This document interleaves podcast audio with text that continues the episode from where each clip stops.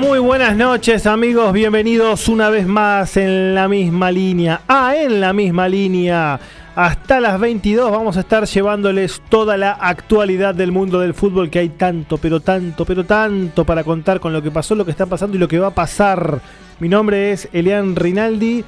Por el momento solamente intentando llevar adelante la conducción del ciclo. En un ratito nada más van a estar mis compañeros, los colegas de la misma línea para también transmitirles todo, todo, todo, todo lo que está pasando, porque aparte además hay cambios eh, en, las tablas de lo que tiene que ver con la Copa de la Liga. Saludo a quien ya está conectado del otro lado, el señor Damián Rodríguez. ¿Cómo estás, Dami? Buenas noches, ¿cómo te va? Buenas noches, Elian. Por el momento, buenas noches a todos. ¿Cómo están? Empezando una nueva semana con mucho fútbol, muchas definiciones, algo de polémica, así que material hay. Bajame un poquito, Gaby, la, cumbia que está un poquitito. Ahí está, me, tiró el colombiano al taco y no, no, te terminé de escuchar. Bueno, sí, sí, te terminé de escuchar, Dami, eh, pero es así como vos decís. Una semana que, a ver, eh, eh, venimos de un fin de semana cargado de definiciones, cargado de definiciones desde lo que pasó, no sé, con San Miguel pasando por Midland, eso en, lo que tiene que ver con el ascenso. También ahí podemos eh, meter lo que fue la clasificación agónica a la final del reducido de la Primera Nacional de Deportivo Maipú. Y a la otra clasificación que fue, digamos, un poco más holgada, la de Riestra frente a Almirante Brown, que nuevamente se queda a las puertas de una posibilidad de ascender. En este momento, Dami, en este momento acaba de comenzar el segundo tiempo, eh, tanto en La Plata, en Estadio 1, como en el nuevo gasómetro, donde San Lorenzo le está ganando 1 a 0 a Central Córdoba con un gol sobre el final, un muy lindo gol de Jalil Elías, recibiendo en el vértice, abriendo el pie de primera, un centro atrás y la colgó del ángulo en el segundo palo del arquero santiagueño. Y en La Plata. Puede ser el último partido de Elías, ¿no? Sí, todo indica que sí. Hubo un festejo bastante eh, especial, ¿no? También se sacó la camiseta. En general, viste, los jugadores cuando, cuando hay algo que viene. Se unean. Sí, sí, sí. Y, está bien en este caso. A ver, San Lorenzo ya no va a tener más, más competición. Sí está con esta victoria eh, muy, muy cerca de, de la. Si no, si no me equivoco, se confirmaría la clasificación a la a la próxima Copa Libertadores del año que viene. Algo que estuvo en duda porque los últimos resultados del Ciclón no acompañaron. Del otro lado, en La Plata, Estudiantes empata 1 a 1 contra Lanús en un partido que también tiene carga emotiva porque tanto Andújar como Boselli están jugando, eh, eh, al menos en, en, este estadio, sus últimos minutos como profesionales. ¿sí? Recordemos que ¿Y Pepe San también puede ser o ya se retira hoy o le queda próxima ronda, no? No, no, Pepe San también, Pepe San pero hay que ver si, si, si a ver, viste que Pepe San no ha jugado tanto en los últimos partidos. Eh, pero sí, este es el, final de, su carrera. Salió nuevamente lesionado Pedro de la Vega. Así una cosa pobre, una mala suerte. San está en el banco. ¿sí? Está en el banco. El que entró fue Jonathan Torres, que fue el que convirtió el gol del empate transitorio para el equipo Granate. Pero, a ver, venimos de un fin de semana en el que finalmente no se terminó de definir el segundo descenso, aunque ahora sí estamos mucho más cerca, mucho más cerca. Recordemos que Colón y Gimnasia Esgrima La Plata, que perdieron sus respectivos partidos y al haber ganado Unión, más allá de que haya perdido Sarmiento, tanto Colón como Gimnasia van a estar definiendo en la cancha de Newells el próximo viernes a las 17, por ahora con público y por ahora a las 17, el segundo descenso. Y digo por ahora porque hoy hubo una primera reunión de los eh, organismos de seguridad y la liga, en los cuales se está empezando a presionar por parte de la seguridad el tema primero del horario, ¿sí? hay una un requerimiento de que en lo ideal termine de día. Eh, no, sé si está dado, dadas las condiciones para que se jueguen los dos con público. ¿eh? Mira, porque sea cual sea el resultado, corres mucho riesgo de que no, no termine bien las cosas. Bueno, pero tampoco podemos vivir siempre. Hay que hacer un, un operativo. Bueno, alguna prueba tenés que hacer, pero no sé si es el partido.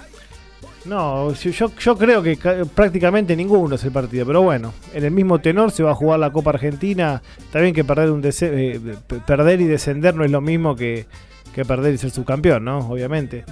Eh, pero bueno, eh, todo indica que por ahora se juega con público y a las 5. 14.000 localidades para cada quien. 8.000 plateas y el resto de populares. Pero esto también puede modificarse. Recordemos que el estadio de Newell's tiene una capacidad que rosa los 40.000, eh, tiene gran cantidad de populares.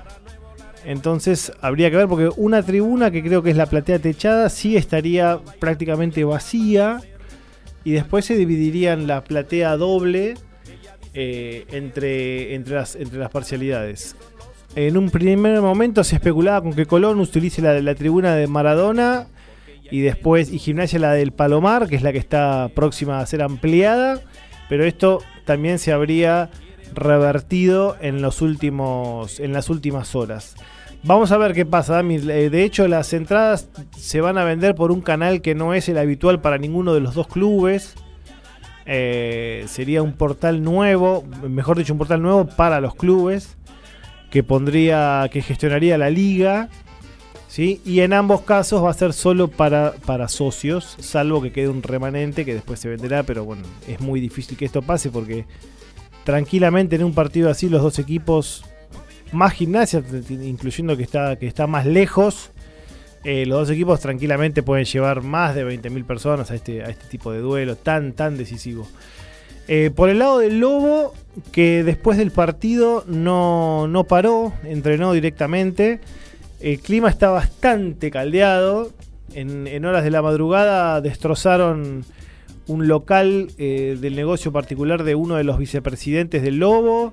También hubo gente de la Barra Brava en Estancia Chica hablando con Morales, con Tarragona, eh, con muy fuertes críticas hacia el presidente del Lobo y hacia también Leonardo Carol Madelón, que consiguió solamente un punto de los últimos 12 y que esto obviamente lo depositó en esta urgencia suprema, ¿no? Y en el lado de Colón sí tuvo un día de descanso, lo cual a mí me parece bastante controversial, dadas las circunstancias y dado el rendimiento del equipo el último día en linear, sobre todo el primer tiempo, eh, con un planteo que también pasó en el, partido del Lobo, ¿no? Muy, muy especulativo.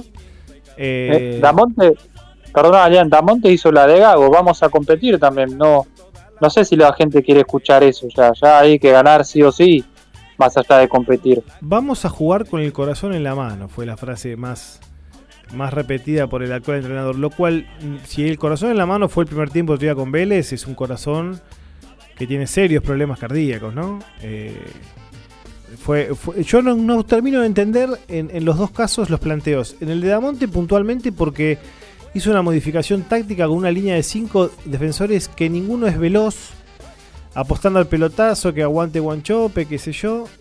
Y no, no, no, no hubo respuesta. Vélez jugó un partido mucho más simple. Vélez fue simple, no fue una luz, ni una máquina, nada. Vélez fue simple y un poquito más ágil. Y con eso le alcanzó de sobra para, para ganar el partido. te diría casi que de punta a punta. Si bien en algún momento Colón arrimó el segundo tiempo por una cuestión de que Vélez también se replegó y tenía espacios. Eh, dio la sensación que en ningún momento estuvo en duda la, victoria del Fortín. En el caso de Banfield pasó algo parecido, la idea de especular y, de parte de gimnasia le terminó saliendo mal y después del primer gol de Banfield eh, todo, todo lo que era anímico también cayó muy muy abajo. Así que los dos equipos que han hecho paupérrimas campañas el último año eh, como tantos otros, ¿no? Pero bueno, son los que menos sumaron. Eh, se van a ver las caras para definir quién acompaña a Arsenal a la segunda categoría dentro de muy poquito. Muy poquito. Esto ya el sábado está resuelto. Por otro lado, también ya quedó definida. Vamos a hablar un poquito, Dami, de lo que tiene que ver con las clasificaciones en los primeros puestos. Ya quedó definida la zona A, ¿sí? con los partidos que se jugaron ayer. Terminó primero Huracán con 26 puntos. Las últimas victorias de Globo lo, acomodó. muy Globo, ¿eh? Sí, se acomodó muy bien, ¿eh? Yo creí que en un momento se había pinchado, pero realmente se, levantó cuando tuvo que levantarse y consiguió un, un, un par de triunfos muy importantes. Tal es así que termina puntero. Y aparte varios partidos de, que estaba casi yéndose a la B un poco más y terminaron primeros en la zona. Igual, bueno, varios equipos hicieron, de los que están abajo, dentro de todo hicieron una buena campaña este, esta última parte. Pero bueno, es, es meritorio lo de Huracán, dado que estaba River, Independiente en la zona, varios equipos que andaban mejor a priori, pero terminaron primero. Bueno, Banfield con la victoria de ayer también se metió como segundo River en esa zona, que empató con Instituto haciendo de local en Avellaneda, en la cancha del Rojo. Tercero quedó Banfield, que escaló a 23 puntos con la victoria frente al Lobo, con una linda diferencia de gol de más 5. Y luego Central, que le ganó un partido plagado de polémicas a Arsenal, lo termina dejando fuera Independiente, que perdió con Talleres en Córdoba, en un partido también muy malo del Rojo. Eh, muy polémico el triunfo de Central en Sarandí, con, una roja, a mi modo de ver, absolutamente injustificada.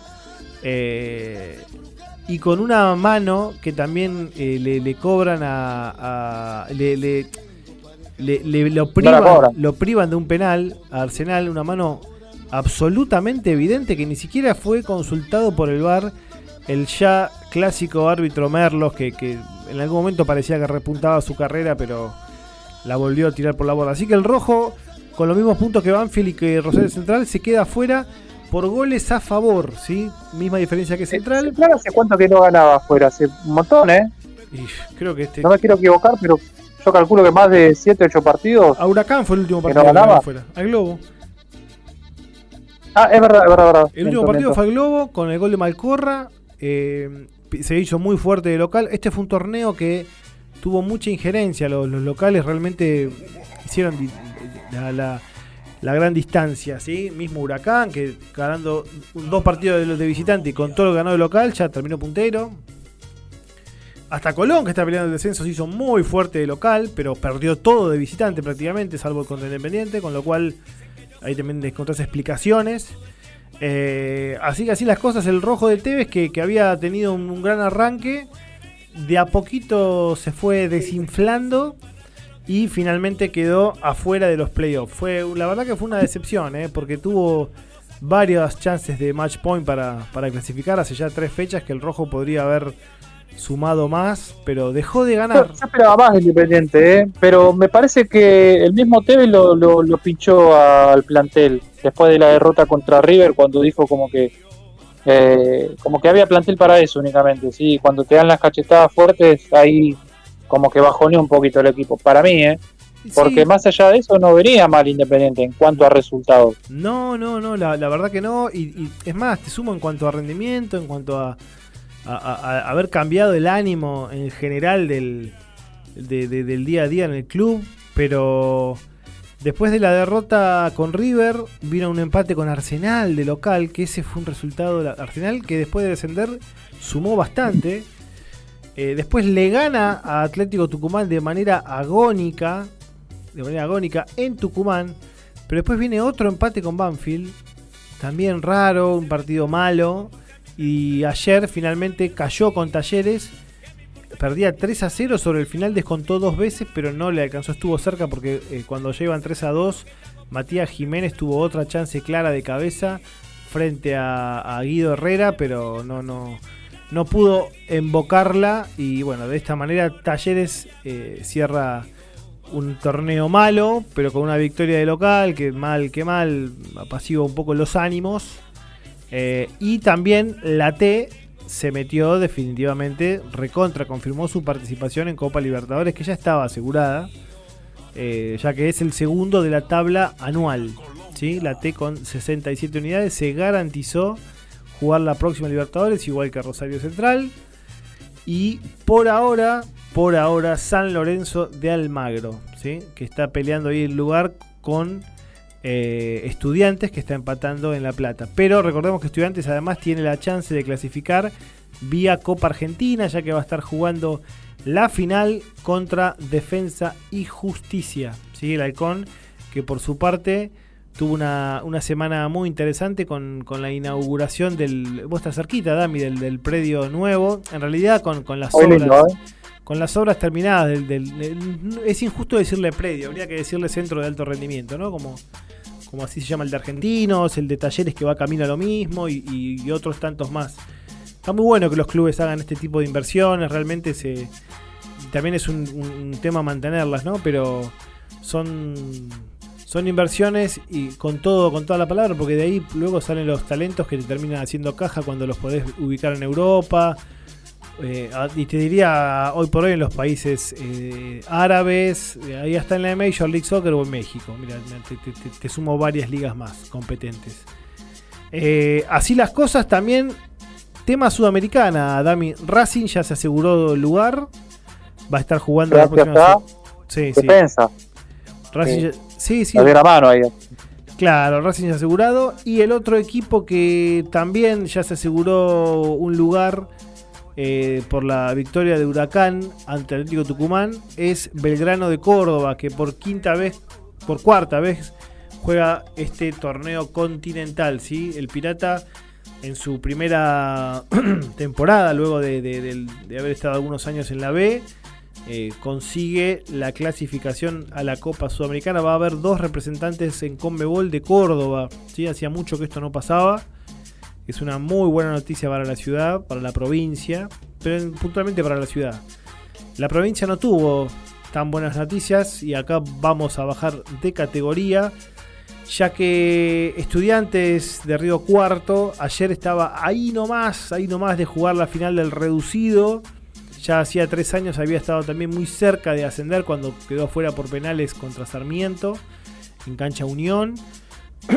Pero ayer se le escapó en la última pelota del partido en la que Maipú consiguió el empate y de esa manera se aseguró un lugar en la final del reducido. Maipú frente a Deportivo Riestra, Dami. Gran partido que se va a estar disputando en el estadio Juan Domingo Perón de Córdoba, la cancha de Instituto con ambas parcialidades, ¿sí? Sí, eh, Riestra, la verdad que más allá de lo que ganó estos dos últimos partidos, que para mí lo ganó bien, pero eh, hace 10 años hoy leía que estaba en la D y ya eh, prácticamente tiene medio pie en, la primera, así que también un, ascenso bastante vertiginoso y, y también con algo de ayuda, ¿no? Con polémica, Después, bueno, Almirante que se quedó en la puerta. Eh, Maxi Levy declarando que por ahí eh, le faltó algo más de, que poner al equipo, pero la verdad que lo de Riestra, más allá de las ayudas que recibió, porque no se puede negar, también tiene cierto mérito, ¿no? Sí, absolutamente. A ver, eh, el, encono del, del, público general con Riestra data de aquel partido con comunicaciones, ¿no? ¿Se acuerdan que se suspendió poco antes de que termine con un ingreso adrede de gente de Riestra. Y esto generó que se vuelva a jugar un mini partido de 12 minutos en. Eh, y no sé si menos, no sé si menos. En la cancha 5, ¿no, Dami? Eh, Gaby, 5. En la cancha de Defensores de Belgrano. ¿sí? Un partido que fue insólito, yo me acuerdo haberlo visto. Eh, partido que se jugó Comu jugó con, creo que nueve delanteros directamente, porque era hacer un gol. Eh, terminó, ni, ni se jugó porque Restra se tiró todo. A partir de ahí nació el encono, Restra que hace 10 años fue eh, empezó a recibir dinero de, empresarios conocidos, como el caso de Stinfale, eh, y en base a eso, a ver, a más allá del dinero, evidentemente supieron, como decías vos, supieron dónde poner la plata también, ¿no? Supieron cómo invertirla y el club no paró de subir categorías. No paró, no paró. Ahora está a un pasito de primera. Hablábamos más temprano con, con Gaby acá antes de empezar el programa de que, bueno, lógicamente Arriestra no va a poder hacer de local en su estadio, en el Guillermo Laza, como, como pasa con Barracas muchas veces. Te diría que inclusive tiene una infraestructura bastante menor bastante menor que yo te diría Yo diría que habría que esperar eso, porque viste que la AFA también tiene esa decisión que, que te sorprende y decir, no, ¿por qué en un lado sí y otro no? Pero bueno, eh, en teoría no se podría, pero veremos el año que viene si es lo si es que Riestra asciende, ¿no? Sí, sí, en caso de que eso pase, Hoy la primera alternativa para hacer de local es la cancha de San Lorenzo que le queda a 20 metros. El tema es lo, lo, le va a pasar algo similar a lo de Barracas cuando juega en Huracán. Le va a quedar no enorme, gigante el nuevo gasómetro que tiene capacidad. Y, aparte, aparte el costo que tendría para, cada club, ¿no? Eh, para Riestra, mejor dicho, de, abrir la cancha de San Lorenzo. Y la verdad que yo, sin desmerecerlo, no creo que vayan más de mil personas a verlo. Con toda la furia, con toda la furia. Eh, yo creo que. ¿Sabes dónde lo pondría? Si fuese hecho en cancha de Deportivo Español. Sí, que tampoco es chica, ¿eh? que tampoco es chica. Es algo que por ahí en costos eh, le va a salir un poco más barato. Pero ahí tendría que tratar con la barra de español directamente. Porque la barra de español es dueño del club, así que por ahí es un poquito más complicado. sí, hay, hay cierta pica. Son, son vecinos, han compartido en algún momento categoría. El Estadio Español, si bien está operativo, no está en las mejores condiciones y, puntualizo en la zona de prensa, por ejemplo, que está necesita una lavada de cara bastante importante. Eh, pero bueno, independientemente de esto, es una posibilidad también por, por, distancia. Aunque, claro, seguramente eh, le salga mucho más caro abrir el nuevo gasómetro que abrir el, Estadio Nueva España, ¿no? Con todas las... Y, te digo otra cosa, también una, una noticia poco feliz. Hay que ver cuánto tiempo más el Estadio Deportivo Español es de Deportivo Español y no pasa a ser de la Policía Federal, ¿eh? porque ya la policía le, copó varias partes del predio. Hay que ver qué pasa con eso. Aunque esa, bueno, es, es otra, otra discusión. El estadio de, de, de, de Riestra hoy tiene una capacidad, en teoría, para 3.000 personas. Yo pongo bastante en duda esto porque estamos contando la gente que está parada agarrada al alambrado donde no hay tribuna. Eh, entonces yo tengo, tengo mis dudas con el número de capacidad. Eh, pero bueno, es un estadio que tiene cabinas de prensa, no tiene iluminación como debiera. Eh. Hay una tribuna que no se usa, que tiene cuatro, cuatro escalones, claro. Con lo cual qué sé yo, la verdad que a nivel, cuando hablamos del famoso el producto, jugar un partido de primera de la Liga de los Campeones del Mundo, como se dice ahora, con, en, el Guillermo Laza, y qué sé yo. Por el, por el otro lado, por el lado de Deportivo Maipú, tampoco tiene Old Trafford, ¿no? Tiene un estadio eh, que está ahí con, con, varias deficiencias, pero bueno, está más armadito eh, y en tal caso podría llegar a contar con la posibilidad de jugar en el Malvinas. No le queda tan cerca. Recordemos que Deportivo Maipú eh, no es de, Mendoza capital, ¿sí? está a unos kilómetros varios al, sur de, la ciudad capital. No está lejos, pero tampoco es que va caminando, ¿viste? Hay, que ver qué pasa ahí. Sería así una noticia eh, tremenda, tremenda para, la provincia de Mendoza, ¿no, Dami? Tener tres equipos en primera división. Eh, para mí estaría bueno, obviamente porque hace crecer a la provincia, tenés por ahí otro caudal de gente. El estadio, si bien no es el más lujoso, obviamente, comparándolo con el de Riestra, está mucho mejor. Y tenés el plus de que por ahí eh, vas a jugar en Pérez ahí por ahí le da otra fuerza al club también, a la provincia. Así que, si me preguntás a mí quién prefiero que ascienda, no porque tenga nada en contra de Riestra, sino porque por ahí conviene a la liga que suba más Maipú para hacer un torneo más federal si se quiere y de paso, bueno, que, vaya otro caudal de gente a la cancha. Sí, es probable, es probable. A ver, eh, yo también tengo preferencia por Deportivo Maipú, creo que, la viene remando de abajo, ¿sí? bastante, bastante de abajo. Pero, a ver, en definitiva, cualquiera de los dos eh, jugó como tenía que jugar en el reducido. Me parece que el reducido.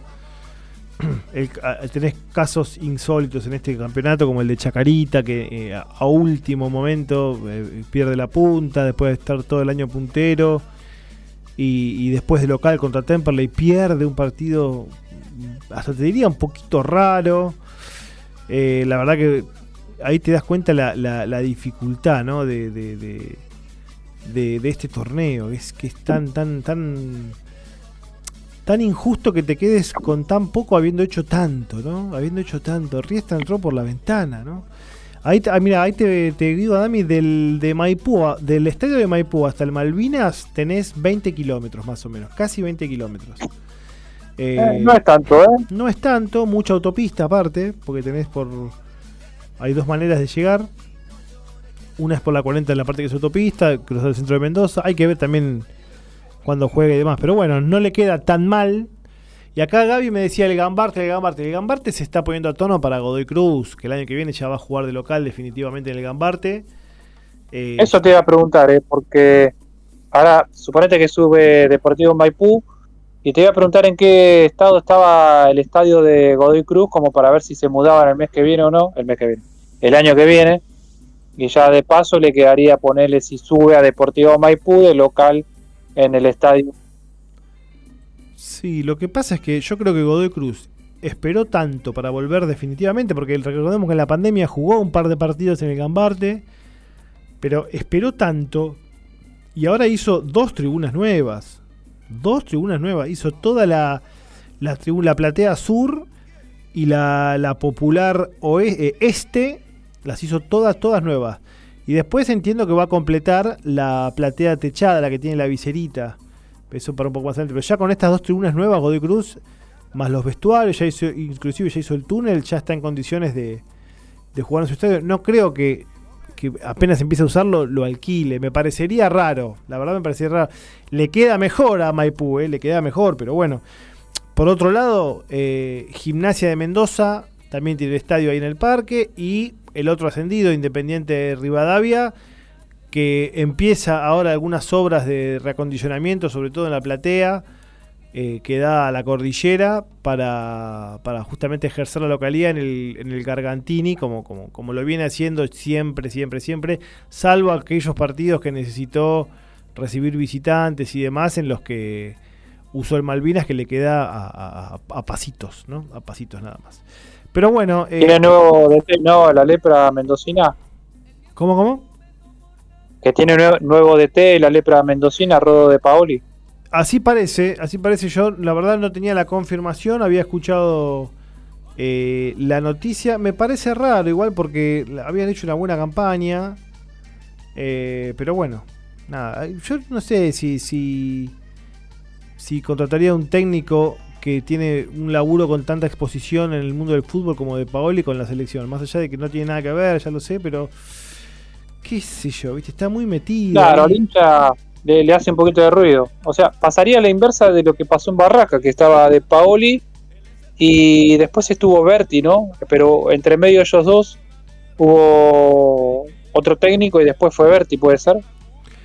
Mira, la realidad es que Berti, eh, que era el técnico de la lepra, el, el, tema fue que anteriormente no, no tuvo un segundo ciclo en Newells por los comentarios negativos que eh, había en las redes sociales. Alfredo Berti. Le fue mal en su primer ciclo, que fue posterior al de Martino. Si no me equivoco, fue el inmediato sucesor, eh, si no me equivoco. No le fue bien. Cuando lo iban a llamar de nuevo, antes de que venga Heinz a Newells, eh, se, puso al tanto de los comentarios que había en redes y esto lo, lo desalentó para agarrar. Ahora bien, habiendo leído a, a, Heinze bastante mal en News, bueno, no sé si bastante mal, pero claramente no le fue muy bien. Eh, parece que ahora sí Berti dejaría, dejaría finalmente eh, Independiente para agarrar Newells.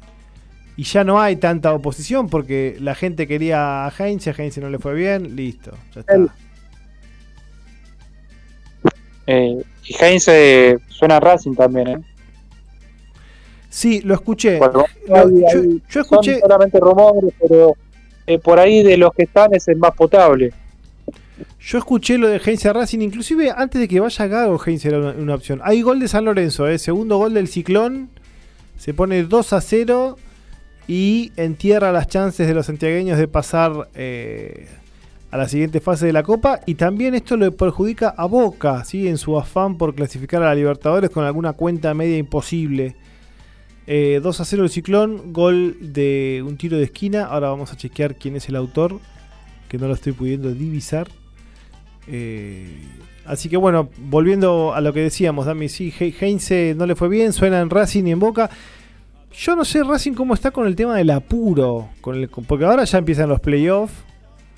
O sea, ya eh, no queda mucho. Yo para mí van a bancar hasta que mm, termine este campeonato y bueno, ya en diciembre ver más, más tranquilo, saber qué se puede traer, si es que no arreglan algo antes como para el año que viene.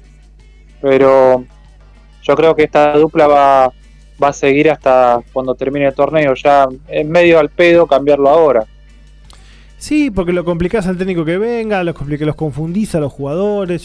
ahí coincido con vos, no, no, no, no tendría mucho sentido eh, hacer el cambio ahora, mismo como pasa con Boca, ¿no? Si bien Boca ahora ya sí ya se quedó sin, sin actividad oficial, eh, no, no, tenía mucho sentido que el técnico venga ahora, más aún, más aún con el panorama electoral que tiene Boca en poquitos días, nada más, ya está la bombonera aclimatándose a lo que van a ser las, elecciones. Eh, Dami, vamos, te voy a leer un par de mensajes que están llegando acá de los queridos oyentes que se comunican y que nos escuchan a través de mgradio.com.ar, que nos pueden escribir al WhatsApp al 11 7005 2196 11 7005 2196 algunos de los mensajes, te empiezo a leer. Kevin de Devoto, este fiel oyente hincha de boca, dice que parece que nos quedamos afuera de la Libertadores. Es increíble. Estar cerca de ganar el Maracaná y tocar la gloria a este presente se le va a complicar a Riquelme ganar la elección por más ídolo que sea. La gente vota por la mediatez, que palabra que me encanta, de los resultados. Yo creo que igualmente por lo que hay enfrente, va a ganar cómodo Riquelme. Para mí, ¿eh? Para más allá de la estructura y todo, me parece que la oposición no hizo una campaña piola desde, desde las declaraciones, pavotas y demás. Me parece que, Riquelme la tenía fácil y ahora la tiene no tan fácil, pero siempre con, con, varios cuerpos de ventaja. Esta es mi opinión. Me ¿eh? lo de Palermo a mí, ¿eh? que, que hable mientras esté un, bueno, esté un técnico trabajando como Ron, pero me pareció raro lo de Palermo. Sí, yo no sé si fue Macri puede hacerle fuerza.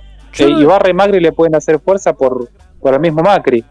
A ver, yo no entendí. Me pareció innecesario lo de Palermo. Me pareció innecesario. Además, eh, Palermo ahora tiene una relación bastante buena con Riquelme. Mismo Guillermo, viste que también es uno que, va a sonar.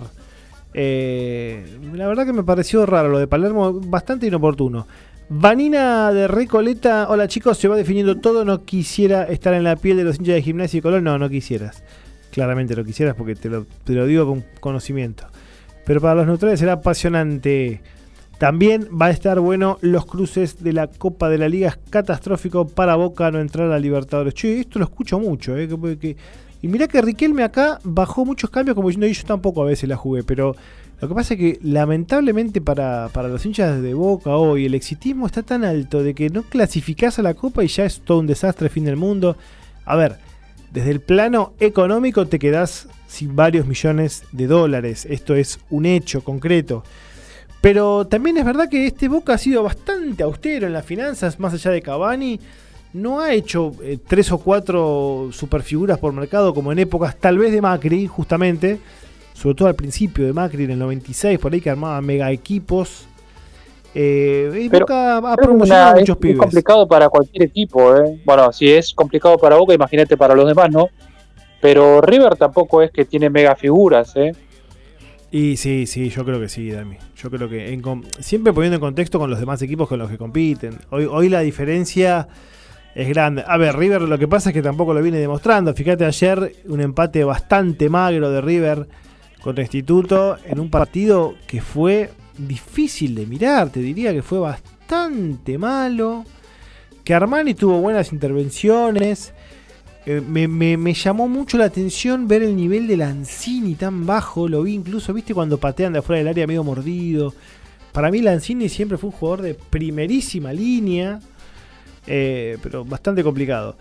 Osvaldo de Avellaneda hincha de Racing nos dice, con Racing ya clasificado a las finales de la Copa de la Liga, solo falta definir la colocación final. Está buena la federalización del fútbol y llevar los partidos al interior. Racing, si le tocara ir a River, sería, si tocara a River sería en el Kempes. con otro equipo sería en Salta. Mm, tengo mis dudas, ¿eh? Tengo mis dudas si sería en Salta. Porque, a ver, estamos hablando de los cruces que van a ser en terreno neutral, ¿verdad, Dami? ¿Esto es correcto? Claro. Exacto. Sí, yo no sé si. A ver, el Martiarena está bueno, pero no es tan grande. No es tan grande. Y hoy tenés, pasa que son varios partidos y no pueden jugar todos en los mismos, ¿no? Esto también es una realidad. Eh, claro, esto también es cierto. por ejemplo, a ver, mira, Huracán podría cruzarse hoy con Platense, ahí tendrían que jugar en, Capital o en GBA, no habría problema. Hoy, eh, esto es hoy. Eh, Rosario Central estaría jugando contra Godoy Cruz. Acá sí vas a tener que apelar a algún estadio del interior. Se me ocurre algo intermedio, puede ser San Luis, que tenés el, el de Villa Mercedes, que es espectacular que para mí se usa bastante poco. El que Racing le ganó a Boca, ¿te acordás, Dami, con las expulsiones? Eh, el que, que, se fueron antes. El que se fueron antes. Y también tenés el, el, Funes en San Luis. Ahí tenés dos estadios que están en el medio, que les quedarían bárbaros a los dos. Y si querés, te sumo, no sé, San Nicolás o Santa Fe Capital, que tenés el de Colón o, hasta el de Unión. Eh, así que ahí, si, si fuese así, habría bastantes chances y no estoy nombrando a Santiago del Estero, ¿no? Acá el otro cruce sería Banfield. Hoy Banfield estaría jugando con Belgrano. ¿sí? Acá sí podrías poner Santiago del Estero o Rosario. ¿sí? Es una posibilidad también clara. Eh, y el último sería River, que hoy sería con Racing. Y acá nos dice el oyente Osvaldo que sería. Por favor, no. Una posibilidad eh, en el Kempes eh, o en el Martiarena. Yo apelo más al Kempes, me parece que tiene un poco más de sentido común. Recordemos que estos partidos no se jugarían en capital, y esto también es un tema para revisar, es porque desde hace ya seis años más o menos no está habiendo ni Copa Argentina en capital, porque no se permiten las dos hinchadas en, bueno, sí para torneos con Mebol, porque River y Boca reciben, eh, y San Lorenzo, reciben hinchadas del exterior, pero en algún punto esta parte se dejaron de jugar. Yo recuerdo haber ido, Dami, a un Huracán Colón por Copa Argentina en cancha de Argentinos Juniors. Eh, creo que fue el último año. Generalmente en Capital se usa mucho la de Argentinos, ¿no?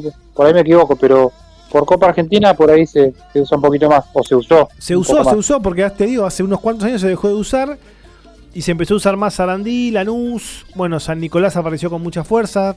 Uno de los estadios para mí una de las aberraciones arquitectónicas más grandes de la historia del fútbol argentino. Más que nada porque es un estadio nuevo. Cuando lo haces nuevo, hacelo bien. Un estadio totalmente deforme, amorfo. Eh, todo mal hicieron eso. Todo mal. Tan, tan mal es tan mal hicieron que los vigas del techo están en el medio de la platea. No, es una, pero tiene ascensor, eh. Ojo que tiene ascensor. Eh, y aparte tiene una ubicación espectacular, entonces te da, te da una lástima que lo hayan hecho tan mal. Y no lo digo porque sea pequeño, eh, lo digo por, porque está mal hecho. Realmente está muy mal hecho. El ascensor te da a Dubai ahí. Así que ahí suma un puntito. Puede ser, ponele, ponele que puede ser. Bueno, vamos a hacer nuestra primera tanda comercial. Damit, quédate ahí. Ahora vamos a ver si en un ratito nada más también se nos suma Leonel Santos con mucha información. Quiero que Leo también me cuente un poquito de lo que tiene que ver con el Sub-17 y con la semana de Champions que vuelve las competencias UEFA. Esta semana también tenemos actualidad de lo que tiene que ver, hablábamos de las elecciones en, Boca, vamos a repasar un poquito las listas. Eh, y eh, la, Premier League, que siempre le dedicamos un poquito de tiempo a la Premier League, a la Serie A, siempre nos, nos gusta parlotear un poquito de estas ligas que, que son realmente tan tan entretenidas de ver con compartidos todos los fines de semana que nos sacan un poco el mal sabor de, de lo que nos toca sufrir a nosotros muchas veces. Así que pausa y ya volvemos.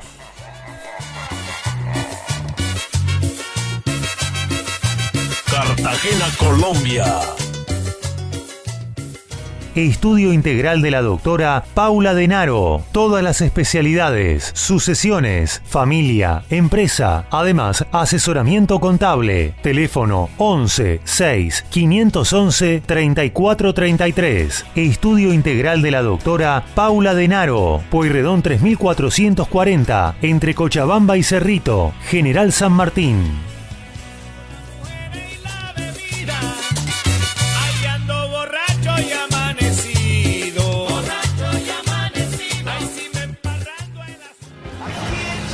Martín, quesos por hormas, de Martín Minucci. Encontrá las mejores marcas con los precios más bajos. Punta del Agua, Paulina, Melincué, Barraza y muchas más. Martín, quesos por hormas, Basurco 2222, Villa Pueyrredón. Horarios de atención, de lunes a viernes de 16.30 a 20 horas y sábados de 10 a 15 horas. Hacé tu pedido al 155 731 2944.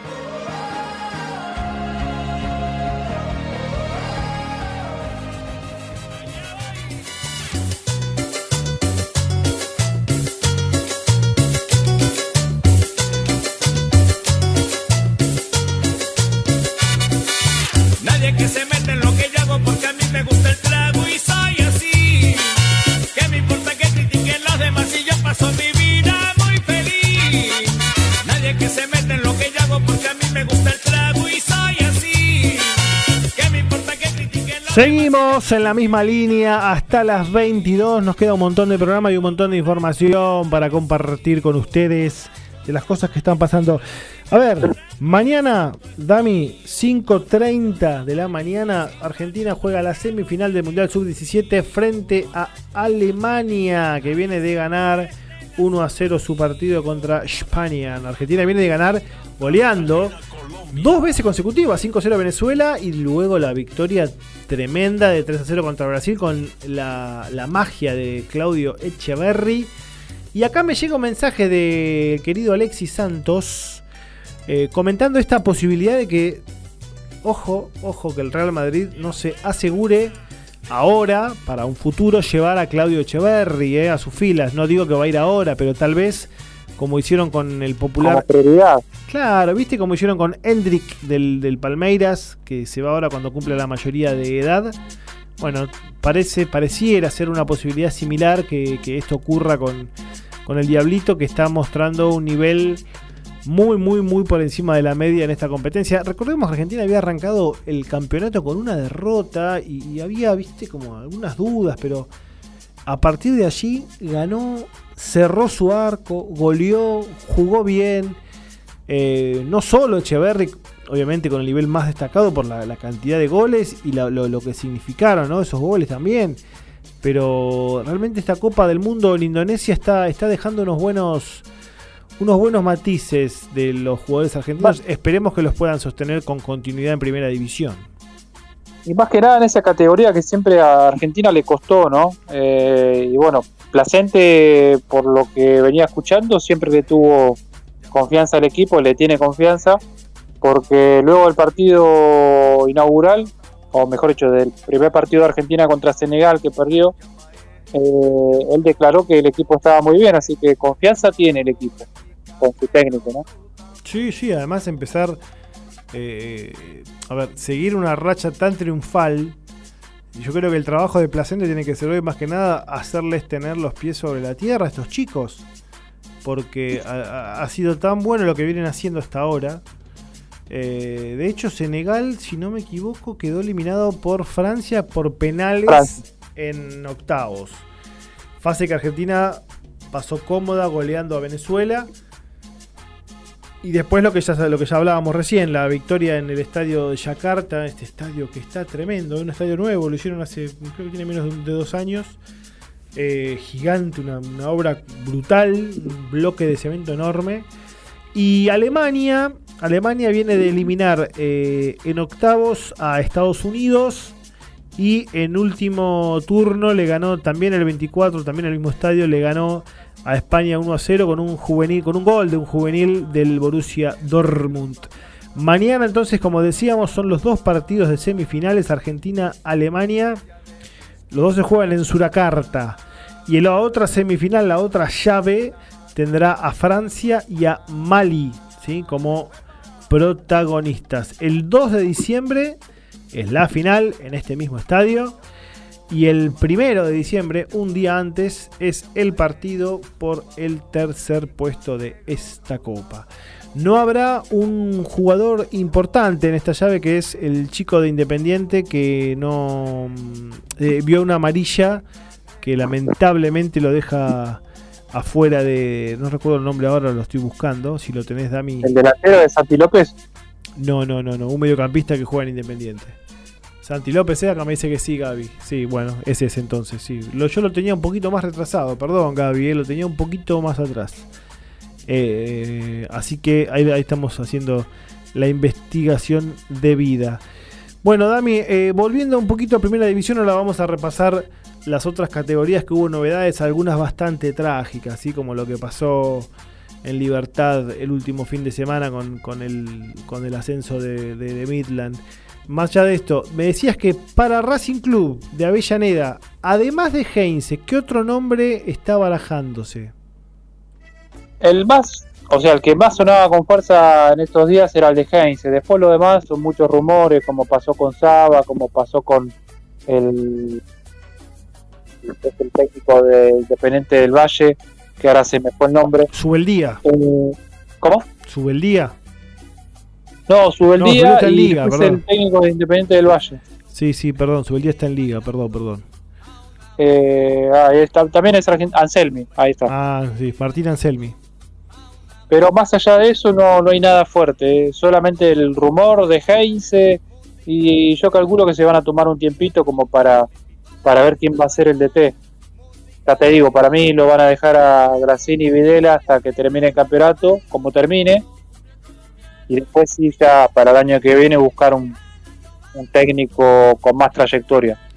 Bueno, arrancó el show del Pulgar en el Bajo Flores. Luis Miguel entró en el segundo tiempo y está encaprichado con hacer un gol a, al amigo Batalla. Eh, recién tuvo dos situaciones claras. El Pulga quiso hacer un gol olímpico eh, y quiso hacer uno de volea tremendo, pero no estuvo, estuvo bastante bien batalla. Sigue cayendo Central Córdoba 2 a 0 eh, en el Bajo Flores y de esta manera los santiagueños están quedando afuera de los playoffs de esta Copa de la Liga. ¿sí? Eh, yo creo que me parece que Capria tendría que dar alguna certeza más, porque inclusive Vamos a pensar, Dami, si, si Racing tiene la suerte de avanzar en esta Copa de Liga, que la terminó jugando con un sinsabor, ¿viste? Con una, con una cosa rara, con, como derrotado por lo que pasó con Gago y demás, y sin embargo clasificó y está vivo. Eh, y ganó un par de partidos importantes, perdió algunos otros más importantes, pero está vivo. Eh, ¿Hay algún más allá de que haya pasado y demás, el tema es el funcionamiento que hace tambalear todo, ¿no? Porque ya perdés un partido y ya te bajonea de vuelta, o bajonea el equipo de vuelta, o te meten un gol mismo en el partido y bajonea de vuelta, pero ahí, bueno, está Baltasar en un buen nivel, después algún otro chico que puede llegar a aparecer de vuelta, tiene a Carbonero, tiene a Martínez, tiene a Vecchio que por ahí se ilumina y, te mete una pincelada y te define partido. Es que ahora, Pero bueno, hay, eh, habría que aprovecharlo un poquito más a Baltasar, meterle un poquito más de tiempo, más allá de que está jugando. Eh, y después, bueno, no, no, no, no sé si le va a dar a Racing como para salir campeón, pero eh, puede llegar a tener un, buen cierre de año si es que pasa al menos a semifinales. Eso es lo que yo espero. Ahí te está hablando Leo, Gaby, fíjate, te estaba escribiendo, me parece. Perdón, Dami. Eh, lo que creo es que el, nivel de la Copa. A ver, ¿qué equipo hoy? ¿Qué equipo hoy está muy por encima de los demás? Vos agarrás la tabla y mirás un poquito. Y yo te decía Godoy Cruz, pero ayer no tuvo una buena performance con Boca. Huracán viene bastante en alza. Belgrano fue parejo. Belgrano fue parejo. Central se hizo muy fuerte de local. Hay que ver cómo impacta ahora. Bueno, y River Más allá de lo de River, ¿no? Sacando a River, que para mí está un escaloncito ahí nomás de, de todo lo demás. Después lo, sí, pero ojo porque, parejo. Ojo, porque en River hay, cierta resistencia con De Michelis y esto no genera siempre un clima óptimo. ¿eh? No, no, no, no me da la sensación que River. ¿De parte de, la, de, la, de la hinchada, de lo, del público? De la gente, sí, sí, de la hinchada. De la hinchada, de la hinchada. Pero a ver, esto no quita que a River no le sobre para ganar esta copa. Porque la verdad que River con una buena tarde te complica y te gana y te, gana con contundencia. Entonces, qué sé yo, viste, hay que ver. A mí me parece que un equipo que se lo ve bastante sólido es Banfield.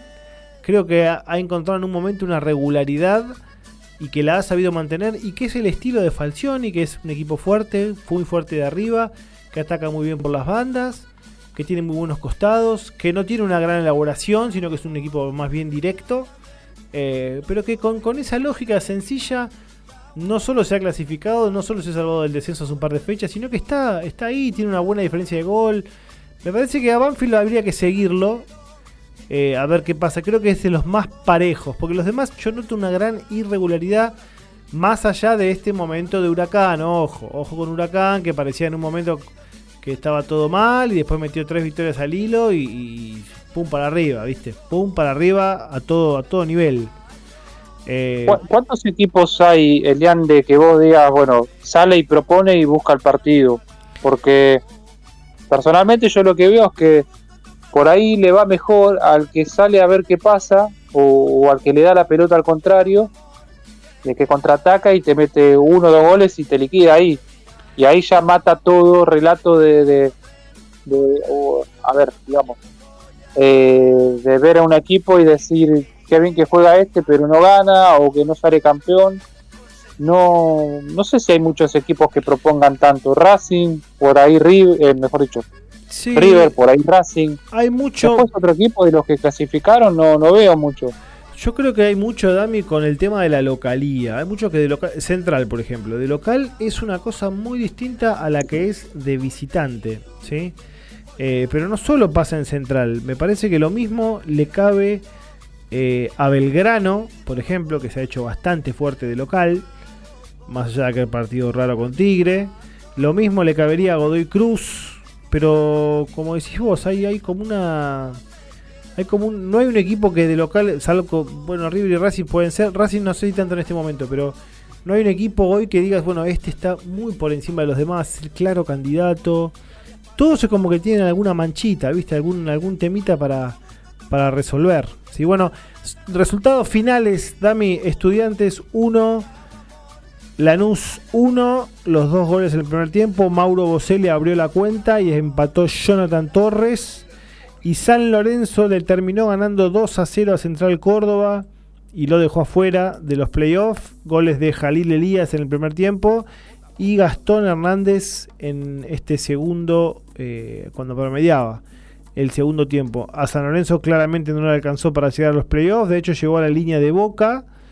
Eh, y Central Córdoba quedó ahí a un puntito sin chance. Lo único que falta definir es si Racing o Belgrano intercambian o no posiciones eh, con Godoy Cruz en el medio, ¿no? Porque también lo pueden Racing ganando y si Belgrano no suma o, no gana, Racing terminaría puntero en su zona. ¿sí? Que esto lo catapultaría a jugar contra Rosario Central. Central ¿sí? Hay que ver, no sé si eh, si, Racing va a especular con, bueno, a ver contra quién juego. Si termino segundo, Racing eh, iría contra Banfield. Entonces, cualquiera que te toque, viste, quizás pensás más en el viaje. Sabes que es Banfield o River, vas a tener seguramente menos viaje. Va, River puede ser en Córdoba, así que no lo sé, o en Salta. Pero Banfield no creo que si Racing juega con Banfield sea un partido que se, que se juegue demasiado lejos. ahí debería primar un poquito el sentido común, ¿no? Y, jugar, no sé, en el estadio único que está ahí al pedo hace, hace un montón de tiempo, o, hasta en San Nicolás, como, un, como lejos, entre comillas, aunque le quedaría un poco chico.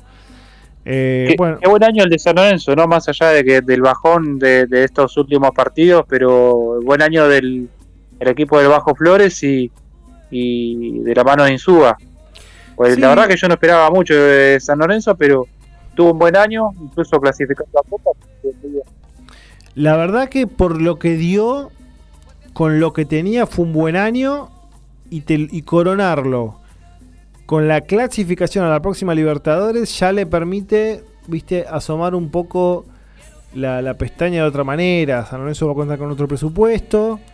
Eh, vamos a ver qué pasa. Tiene un plantel al que, al que necesita reforzar de manera eh, muy importante. Ahí le están dando, le están haciendo un pequeño homenaje a Blandi, campeón de la Libertadores 2014. Llora emocionado. Creo que es Blandi que los últimos años de su carrera han sido muy raros. Pasó por Unión sin pena ni gloria. Volvió a San Lorenzo para ocupar un lugar. No, no, no, no pudo convertir. Eh, no obstante lo cual lo están homenajeando ahora habiendo cumplido aparentemente su ciclo en San Lorenzo. No sé si va. Todo hace pensar que no va a seguir en, en el Ciclón, pero bueno, cumple 200 partidos con la camiseta del Ciclón. Desde ahí le está dando Alberto Federico Acosta el Beto una, una camiseta con los 200. Y bastante emotivo, ¿eh? y una réplica de la, de la Copa Libertadores que, de la que él fue parte eh, hace ya nueve años. ¿eh? ¿Cómo, ¿Cómo, ha pasado el tiempo, Dami, eh? de aquella Libertadores de San, de San Lorenzo, ¿te acordás? ¿Cómo, sí, ahí cuando se cortó el Club Atlético sin Libertadores de América. Se acabó el meme ahí, se acabó el meme. ahí ya murió. Pero bien, eh, ya no queda ninguno. ¿De qué? Torrico se fue. No, no, no. también. Algunos fueron y vinieron, pero no, el único que quedaba era Blandi ahora. No, no, no, ya no queda ninguno más. No, Cauterucho tampoco. Bueno, Matos, jugador clave, Mauro Matos tampoco. Eh, así que ya no queda más. Bueno, tengo, Dami, para repasar ya que estamos acá en vivo, las formaciones de Newells en la despedida de Heinze y Defensa y Justicia. Ojo que no soy también la despedida de Pablo Pérez, ¿eh? no lo sé, vamos a ver qué pasa. Y de Banchioni. Eh, Newell sale de la cancha con hoyos en el arco, Méndez, Velázquez, Glavinovich y Bangioni en el fondo, Valsi, Esforza, Portillo, Perestica, en la mitad de la cancha y arriba Panchito González y el paraguayo Recalde. Por su parte, el halcón de Varela, que también tiene la cabeza en la final de la Copa Argentina, va a jugar con un equipo bastante, bastante de suplentes. ¿eh? En el arco, uno de los mejores apellidos de arquero de los últimos años, Fiermarín. En la defensa va a estar Chamine, Malatini, el ex Talleres. Santiago Ramos y Darío Cáceres. En la mitad de la cancha va a estar Tomás Escalante, Lautaro López, Lautaro Fedele, Rodrigo Bogarín, el paraguayo, Jonathan Verón y arriba el Oso Prato. Si se guarda varios titulares, el Halcón, como el caso de Ubita Fernández, de Castellani, de Julián López, de Alexis Soto, de Tomás Cardona y de Quique Bolonia, Beto Bolonia, perdón. Eh, varios, varios, varios titulares, titulares que no van a estar siendo hoy de la partida en el partido. Yo creo que está todo dado para que Newell's también cierre con una victoria el partido. ¿eh? Eh, sí, no. puso la reserva casi más Prato y algún otro más. Bueno, Prato que no, no, no, no lo quiere mucho la gente de defensa acá. Newell si gana, si gana, va a estar eh, igualando la línea de Boca y San Lorenzo. Así que imagínate, vos decís, bueno, pero no fue tan malo. Sí, fue malo, fue malo. Y aparte te digo una cosa, Dami, cuando el de enfrente, cuando al de enfrente le va mejor, pesa más, ¿viste? Es como que duele. No, obviamente. Vos haces una campaña de 7 puntos, pero el de enfrente la hizo 9 y es un garronazo. Bueno, claro, es como decir, ah, eh, eh, a vos te va mal, pero a mí me va peor. Claro.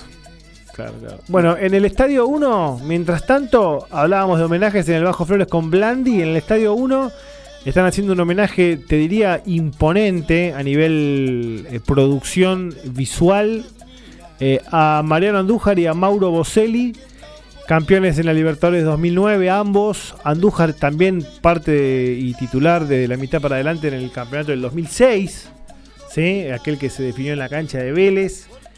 Eh, así que lindo, lindo homenaje. Todo esto previo a los duelos que, te decía recién, que se van a estar empezando a transmitir en minutos nada más.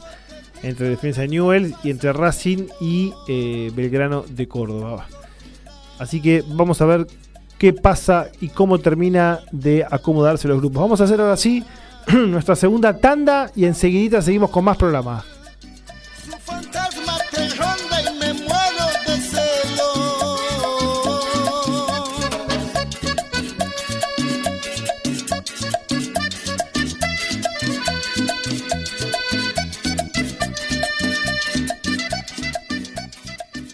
Desde la ciudad autónoma de Buenos Aires, República Argentina, transmite MG Radio. MG Radio. MG Radio. www.mgradio.com.ar Mabel Rodríguez, clases de canto interpretación, trabajo corporal y vocal. Comunicate a nmabelr.hotmail.com o al Instagram arroba nmabelr. Animate con Mabel Rodríguez.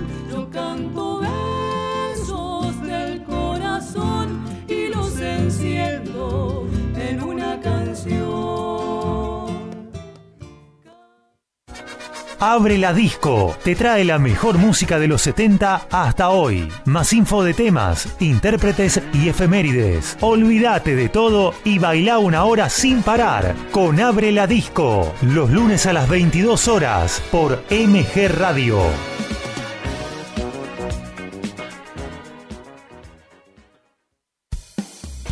Racing Sport, Pablo Margolis y Equipazo, con toda la actualidad de la academia, entrevistas y el día a día futbolístico e institucional. Racinguista, no te podés perder a Racing Sport, los martes a las 20 horas por MG Radio.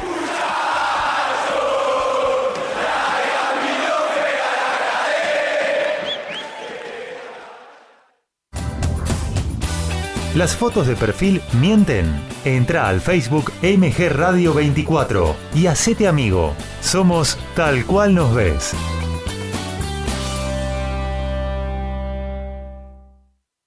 TMO. Durante 30 minutos viví tu momento ovalado. Toda la info del rugby con Alfredo González. TMO. Va los miércoles a las 23.30 por MG Radio.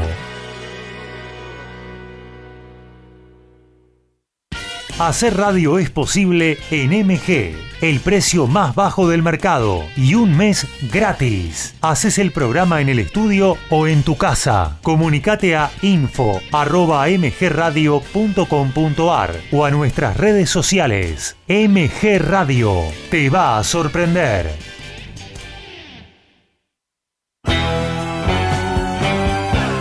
Estás en momentos geniales. Estás en MG Radio.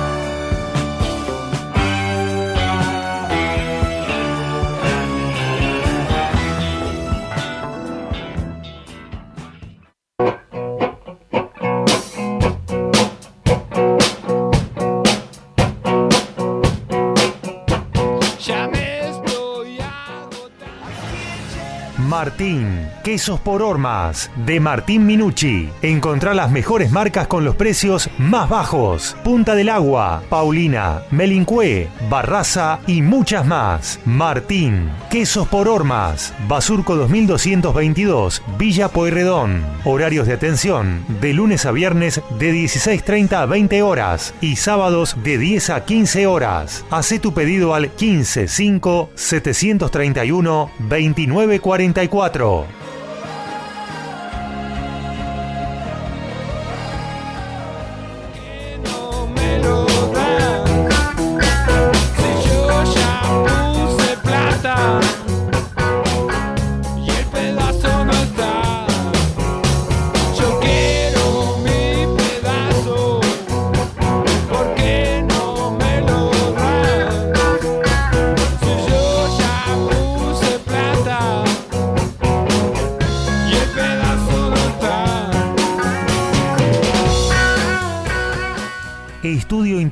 La doctora Paula Denaro. Todas las especialidades, sucesiones, familia, empresa. Además, asesoramiento contable. Teléfono 11 6 511 3433. Estudio integral de la doctora Paula Denaro. Poirredón 3440. Entre Cochabamba y Cerrito. General San Martín.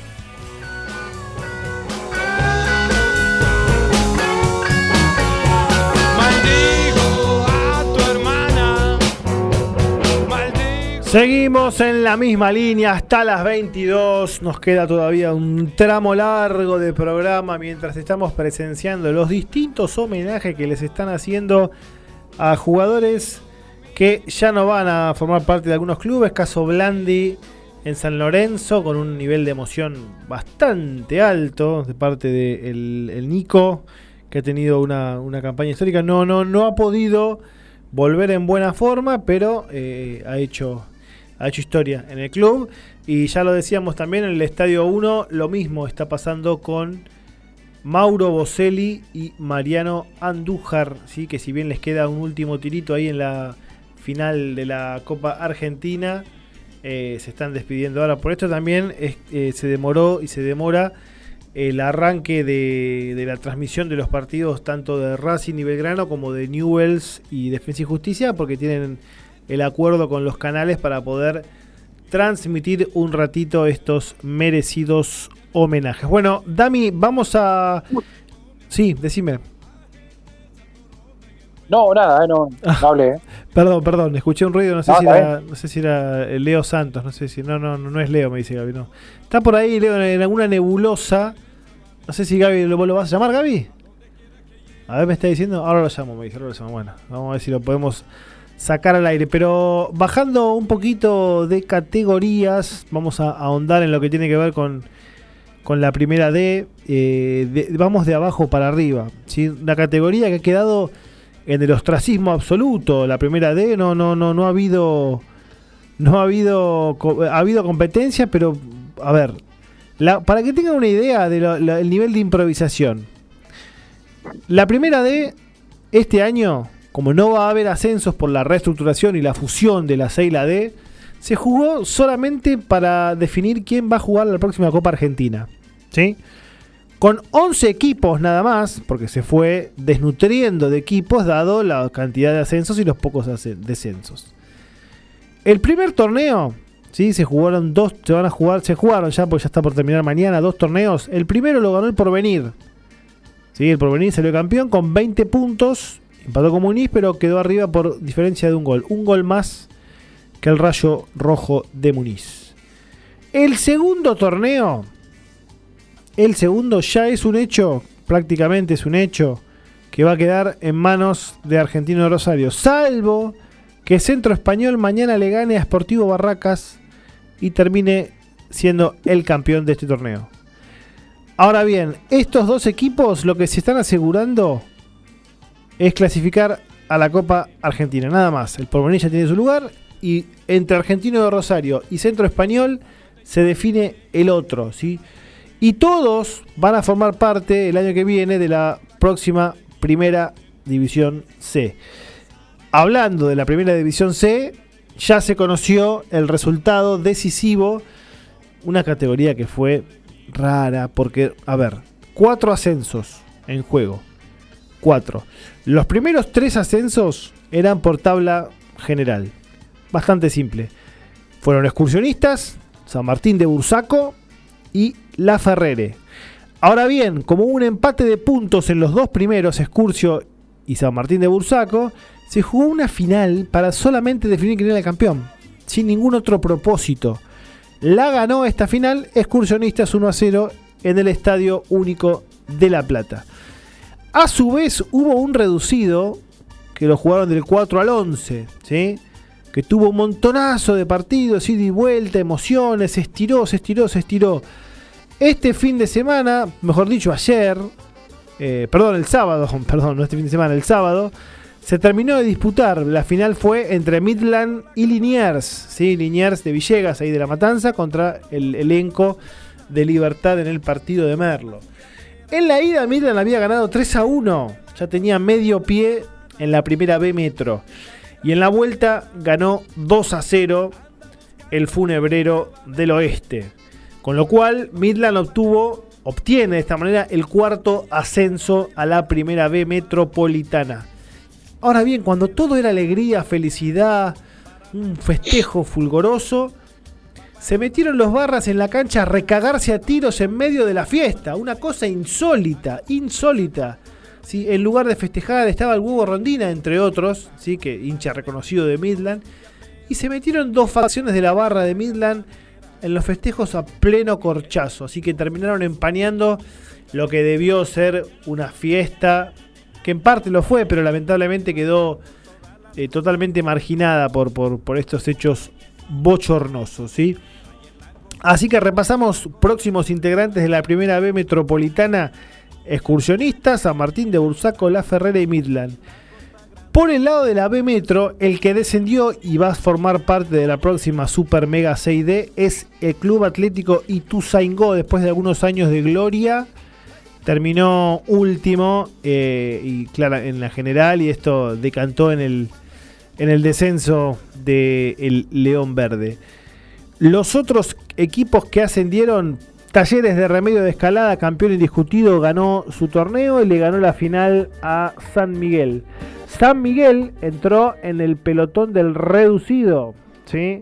junto a otros equipos como los Andes, como Argentino de Quilmes, Armenio, Argentino de Merlo y Acasuso. En la final de este reducido, que fue 0 a 0 en la ida en la cancha del Mate y 1 a 1 en la vuelta, ahí en Polvorines, San Miguel terminó ganando por penales y se aseguró el año que viene jugar en la...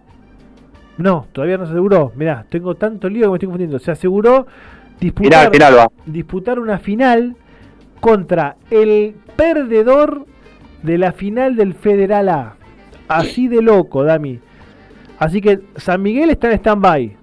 A ver si juega, si juega al Nacional. Eh, ahí lo, tenemos ya conectado a Leonel. Leo, buenas noches, ¿cómo estás? Mariscal, ¿cómo te va? Uy, te escucho bajito, dale, un poquito de power, Gaby, dale, dale un poquito de volumen. ¿Cómo estás, Leo? ¿Cómo andás, Mariscal, Dami y Gaby? ¿Cómo andan? ¿Todo bien? Buenas noches. ¿Vos lo escuchás, Dami, o está bien bajito? Yo lo escucho, ¿eh? Ah, perfecto, perfecto. Bueno, bueno, estábamos repasando acá, decíamos que San Miguel ganó la posibilidad, o sea, ganó el reducido para jugar otra final. Sí, que la va a jugar contra el perdedor de la final del Federal A. El Federal A, y perdone que esté haciendo este repaso tan exhaustivo, pero me parece que vale la pena. El Federal A fue un torneo sanguinario, cuatro zonas, eh, bastante bien divididas en cuanto a los kilómetros de cada uno playoff. Bueno, en definitiva, este fin de semana se, terminaron de jugar las semifinales. Olimpo cayó frente a Gimnasia y Tiro de Salta, el equipo del Yagi Forestelo. En el gigante, perdón, en el Carminati cayó. Sí, Mariscal. Sí. Otro traspié importante del conjunto bahiense. ¿eh? Sí, no puede. Está siempre ahí nomás y, y la campaña pasada puntió sacando mucha diferencia y cuando tuvieron los cruces de mata-mata quedó relegado, fue de los primeros te, Te diría que a Villamitre también le viene pasando lo mismo, a los dos de Bahía. ¿eh? A Villamitre le pasó el año pasado que perdió la final con Racing de Córdoba ahí en Villa Mercedes. En un partido que yo todavía no entiendo cómo no habilitaron más tribunas, una locura. Paréntesis aparte. Eh, en esta oportunidad Gimnasia y Tiro le ganó a, Olimpo. Va a jugar la final contra Douglas High que derrotó a Ciudad Bolívar en el popular estadio de Pergamino. De esta manera, Douglas y Gimnasia van a estar jugando la final. El ganador directamente va a formar parte de la Primera Nacional y el perdedor va a jugar con San Miguel, andás a ver dónde, otra final para definir otro ascenso a la Primera Nacional. Ay, me quedé sin aire. A ver, síganme un poquito ustedes, muchachos, que me quedé, me quedé sin oxígeno. Te quedaste, sí, trae el nebulizador. Más o menos. Eh, sí, igual es lo que veníamos hablando en todos los programas, ¿no? Esta, esta locura que hay en cuanto a la organización y también, ¿no? Eh, la locura que se da sobre la marcha, porque estos son algunos cambios que se tomaron eh, en el último tramo de los torneos. Eh, así que sigue siendo una carnicería y verdaderamente el que logre ascender, ¿no? De, ya sea del interior o sea San Miguel, ¿no? Que pertenece a la provincia de Buenos Aires, eh, va a tener terrible, triple mérito, considero yo, porque más, más que nada aguantarse también estos vaivenes, ¿no? De, de la cabeza de la AFA, que en vez de estar todo definido, eh, y, aparte, bueno, también no sabiendo o teniendo incertidumbre de dónde, dónde Joraca es que se van a jugar los partidos decisivos. Recordemos una cosa, Leo, en el federal se suprimieron dos descensos porque descendía uno de cada zona y porque a alguien se le ocurrió a último momento, dijeron no, que los cuatro que descienden jueguen un cuadrangular para que desciendan dos. Y pintó, pintó. Claro, claro. Es, eh, por eso es lo que lo que venimos hablando siempre, ¿no? Por ahí se deben juntar a hablar y, y entre asado y copa además, eh, che, y si hacemos así, y bueno, dale, pero y bueno, y así es como se sigue organizando todas las cabeceras de nuestro fútbol argentino, ¿no? Que porque también en primera pasa lo mismo, con el tema de, la supresión de alguno de los descensos, todo sobre la marcha, pero bueno, eh, por eso digo que es mérito de los equipos que, que logran obtener los resultados, porque está claro que, que con esta mm, con esta locura de organización por parte de, de los mandatarios nacionales, eh, está claro que, que, es muy difícil, digamos, cerrar las competiciones y el año de, la mejor manera. La verdad que sí, mira, por el momento no está confirmado dónde van a jugar. Esto sí, va a ser cancha neutral, penales, alargue y penales. Eh, escuche, Mariscal, este partido entre Douglas y Gimnasia es eh, partido único. Sí, sí, sí, partido único, cancha neutral con las dos, con las dos hinchadas. Con las dos parcialidades. Eh, hay una posibilidad muy fuerte, muy fuerte, que se juegue en La Rioja, en el, en el mercado Luna. Sí, eh, falta que se, la confirmación oficial, pero por ahora es lo más lo más certero es, que, se juegue en este estadio que realmente tiene una linda capacidad y, me parece que está bueno que es, es, verdaderamente es un punto intermedio más o menos, ¿no? Ese es el estadio que usan para Copa Argentina, ¿no? Correcto, el mismo. Sí, sí, ese es donde jugó, donde había jugado Chaca con Talleres, que es está bastante, creo que es nuevo y es no, no, no, no es nuevo, lo han hecho, lo han, lo han refaccionado un poquito, no es nuevo, eh, pero tiene una linda capacidad y es bastante fácil dividir a las hinchadas. Eh, tiene una platea donde ponen la cámara que es muy curiosa, porque no fue como refaccionada, pero es una platea que tiene en la parte inferior unas tribunas bajitas con unos escalones de 3 centímetros de alto y 50 de largo, ¿viste? Como, como Newell's, una cosa así. Es un estadio raro, pero para este tipo de eventos la verdad que calza perfecto. Eh, creo, creo que está un poquito mejor eh, gimnasia y tiro para llegar, pero tampoco le queda mal a Douglas. Está bastante intermedio. Eh, así que me parece que es una, buena elección.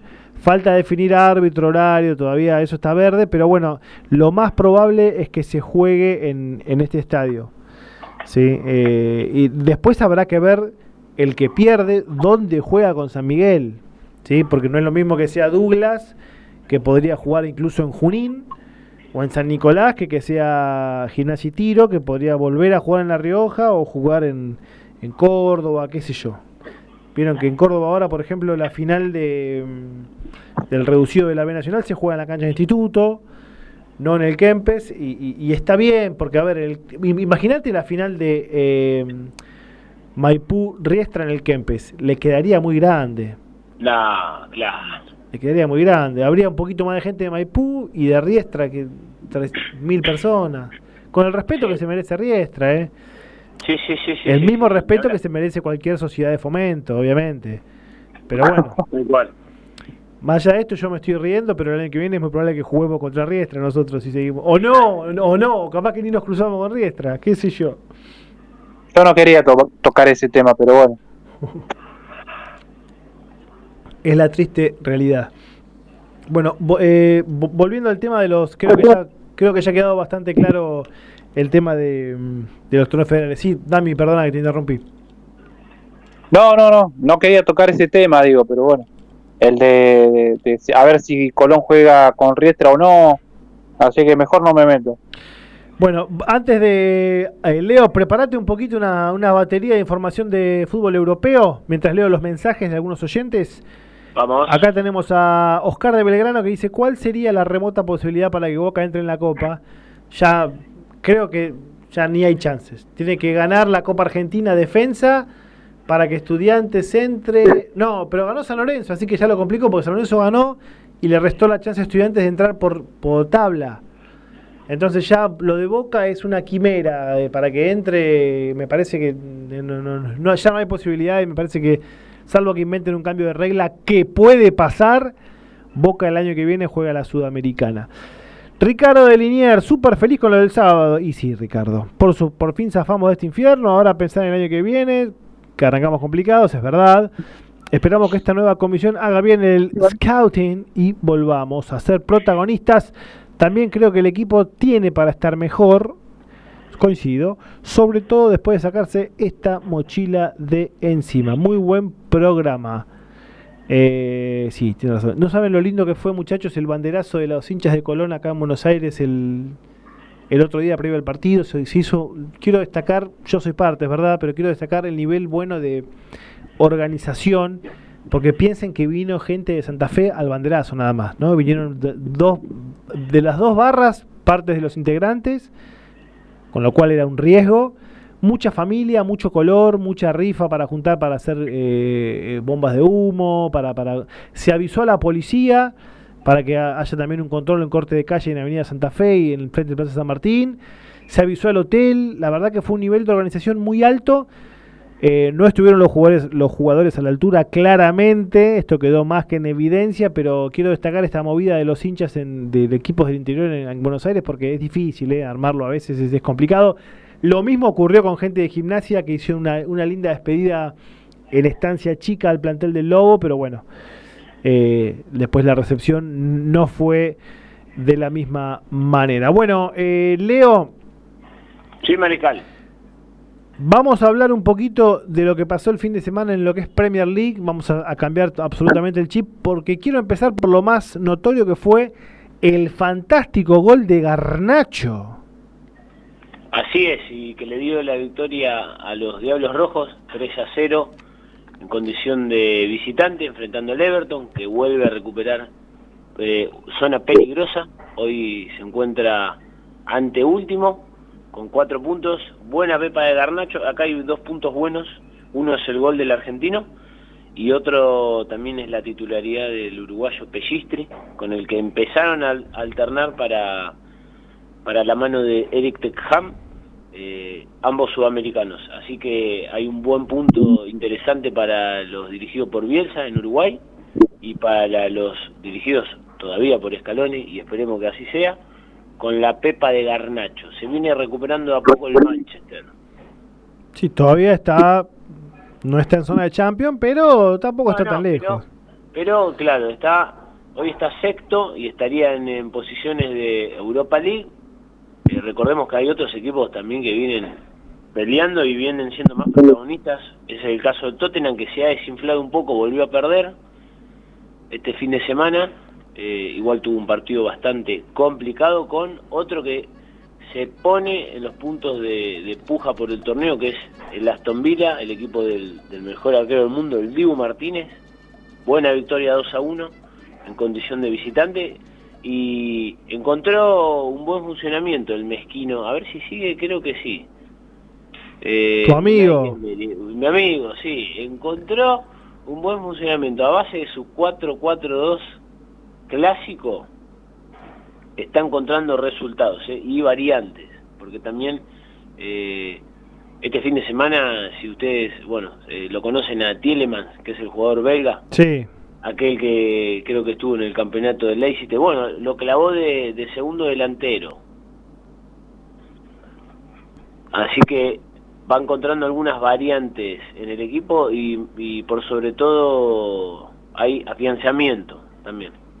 Lindo gol de Gio Lo Celso ¿eh? en el partido Tottenham Aston Villa. ¿eh? Sí, mojó, mojó ahí, estaba chequeando a ver si si jugó de titular, si fue de la partida, me parece que no. Sí, sí, sí, yo sí. titular, ¿eh? Sí, sí, fue titular. Fue titular, bueno. Y se lesionó de nuevo Betancourt. Pero, pero recuerden que el partido que jugó con Argentina por la doble fecha volvía de una larga inactividad. ¿Lo Chelsea o Betancourt, perdón? No, no, Betancourt. Y, fue titular el fin de semana, entonces por ahí todavía no está preparado para, para el nivel de explosión que tiene la premia. Bueno, te cuento que salió lesionado. Otro que entró en el Tottenham fue Alejo Vélez, que entró desde el banco de suplentes. También, también. También otro resultado interesante también, la goleada del Newcastle, 4 a 1 al Chelsea, que venía bien, el equipo de, de Enzo, venía encontrando el rumbo, venía levantada, se comió cuatro pepinos en, la casa de las urracas, que son, debe tener uno de los invictos más más largo contemporáneos. Sí, sí, eso te iba a decir. ¿eh? Cada partido que veo del Newcastle de local Eh, gana, gana o no pierde. Mi hermana mandó un mensaje el fin de semana y me dice, sí. Pochettino no encuentra el, el, equipo. Así, textual. Mi hermana es una seguidora ferviente de la Premier League. ¿eh? De la Premier. Sí, sí, sí, se mira casi todos los partidos. Saben que tuvo los últimos tres partidos, había encontrado buenos resultados y buenas sociedades, pero bueno, enfrente tuvo el equipo que, le peleó el año pasado el campeonato al City. Claro. Que tiene una... Ocho goles partidos se comieron, ¿eh? ¿Cómo? Ocho goles en dos partidos se comieron, más allá de que le metieron cuatro al City también, que es un mérito hoy en día, pero eh, bastantes goles en dos partidos para, para un equipo como el Chelsea es mucho. Sí, sí, le llenaron la canasta. Arrancó en Avellaneda, eh, perdón, perdón, perdón, arrancó en Avellaneda y arrancó en Rosario. Los dos partidos de las 21 ya están los, los dos penúltimo y antepenúltimo partido del, de la fase regular. Mañana cierra la fase regular Argentinos Barracas, un partido que no se juega absolutamente nada. Con lo cual vamos a estar atentos. Perdón, Leo, si te interrumpo con algún comentario desaforado de alguna jugada puntual. Dale, dale, Mariscal. Bueno, después tenemos también eh, la victoria del Arsenal, quedó como único puntero. Eh, partido complicado, ¿eh? visitando al Bradford, uno de los equipos que viene siendo revelación en los últimos años de Premier. ¿Se podrá sacar con este gol, Havertz, este gol agónico, un poquito el mote este de pecho frío que tiene? Y yo te digo que le va a costar, ¿eh? porque es un jugador bastante frío. Sí, pero ojo, te hace goles importantes, ¿eh? Ya sé, ya sé, ya sé, ya sé. No digo que no, pero es un jugador que, que a veces cuando lo necesitas brilla por su ausencia. Mira, él, no, creo que él había sido el que hizo el gol esa vez en esa Champions, ¿no? sí, sí, la final, el gol al City lo hizo él. Claro, contra, contra el City. Claro. Pero sí, no, tiene muy buenas condiciones. El tema es que es, es un jugador que a veces no sabe dónde está, verdaderamente. Desaparece, es lagunero.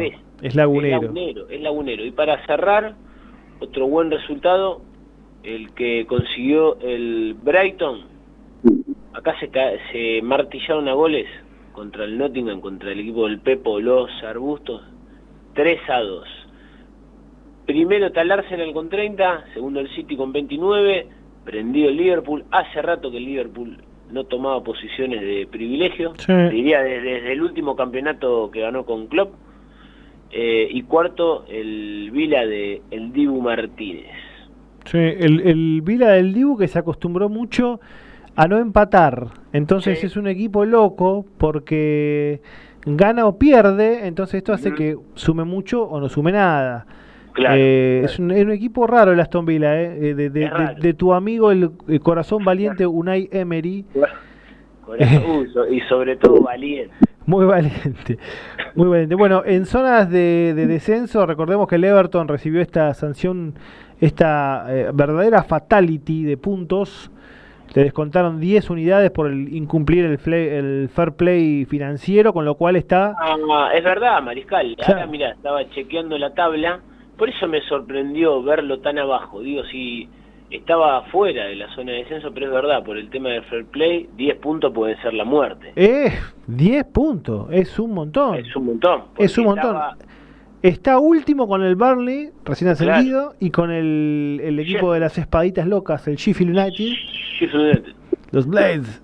Los Blades. Eh, y, el, y el que asomó la pestaña con lo del Everton es el Luton Town que ahora ya, ya no está en zona de descenso por ahora, pero bueno. El equipo de Pepo, los arbolitos, los eh, arbustos astutos, están ahí también con 13 unidades. Y después tenés el pelotón de Fulan, Cristian Palas, Cristian Palas, mira, que lo rebauticé. Cristian Castro. Cristian Castro, los lobitos naranjas, las abejorros, el Chelsea, los martillitos y las palomitas blancas del Brighton, todos ahí en zona de nada por ahora, porque el Brighton me parece que en cualquier momento, si sigue cayendo el Tottenham, el Brighton se le va a subir a Cocochito. Sí, nos vemos. Y nos vemos. Bueno, te, te, hago tomar un avión, cruzar el Mar Negro y nos vamos para la Serie A de Italia, que ayer tuvo un partido muy, muy importante y tuvo varias, varias apariciones argentinas. Sí, sí mira, si te referís al clásico, la verdad que esperaba más, ¿eh? Volvieron a jugar como en aquellos viejos clásicos de hace un par de años, una bosta, ¿no? Porque teníamos al escolta y al puntero, más que nada el Inter lo, que propone, porque la Juve está como medio en una transición pero encontrando buenos resultados, pero el Inter ya juega bastante aceitado, pero cumplieron la expectativa que yo tenía pensada que era que sea una bosta el partido. Claro, me, gusta ese optimismo. Escúchame, eh, ¿qué, qué eh, Qué desilusión, porque yo, yo creí que el, que el Inter iba a dar un poquito más. Pero bueno, la, la, la, fórmula Allegri de la Juve no falla, ¿eh? No falla, pero aparte no solamente el Inter. Ten en cuenta que, o tengamos en cuenta que la Juventus jugó eh, en casa, ¿no? Y tiene un buen clima, tiene gran marco, te, te hace pesar la localía. Entonces digo, bueno, eh, por ahí no está en comparación con el conjunto Nero Azzurro, pero más esa condición te puede ganar el partido. Pero sí, la verdad que sí, dejó mucho que desear para rescatar que mojó el toro, que viene bien afilado, sigue goleador en, la Serie A. También hizo gol el, el serbio Blauvik, que viene de, unos cuantos partidos de sequía. Sí, pero eh, te digo, es verdad, eh, venía de sequía, pero es un tipo importante, eh, siempre. No, no, seguro, seguro, seguro. Seguro, seguro. así que no pasaron la, línea expectativa, sí hubo otros muy buenos resultados, como fueron la victoria del Napoli, partido recontra picante con el Atalanta. Ah, te voy a hacer un comentario, perdón, eh, y acá lo sumo a Dami, quiero hacer un comentario de Lautaro Martínez y, su sequía en la selección, no así en el Inter, donde es fundamental. Yo eh, miro muchos partidos del Inter que a Lautaro le juegan muchas jugadas, muchas pelotas largas, le tiran muchos centros bajos, pero desde los costados con, con laterales que llegan hasta el fondo, cosa que en la selección veo que el juego se centraliza mucho más, porque los dos laterales que juegan en la selección, cuando es Molina eh, o cuando es Acuña, bueno, Acuña es un poquito más de centrar, juegan mucho más por el medio cuando juega Lautaro, bueno, ni hablar Messi, ¿no? Que tiene una preponderancia de jugar por el medio terrible. Y yo veo que eh, el Inter es un equipo mucho más largo, pero con más costado que la selección. Esto me parece que a Lautaro lo termina favoreciendo muchas veces, porque en, la selección, si bien ha tenido situaciones claras que no ha podido, yo creo que a veces está desesperado por hacer el gol y termina rompiendo el arco. Eh, juegan realmente muy distinto para el 9. Sí, yo atino mucho lo que decís Mariscal, me parece que con esta forma de jugar eh, Lautaro Martínez saca mucho provecho y además su provecho se trasluce con gol, que eso es, digamos, lo que, lo que lo hace más funcional, más allá de los movimientos buenos que tiene de desmarque, de arrastramiento y de generar espacio. Pero digo, le, es funcional, ¿por qué? Porque juega con dos eh, laterales volantes que constantemente tiene la directiva de pasar y ser refuerzo en el ataque de un lado tenés a Dumfries, que es el, neerlandés, y del otro lado tenés a una de las revelaciones europeas para mí, que es el italiano Di Marco, con gran proyección. Eh, no lo puede hacer el, hombre brasilero Carlos Augusto, que eh, a mí no me gusta particularmente, me parece un juego bastante tosco.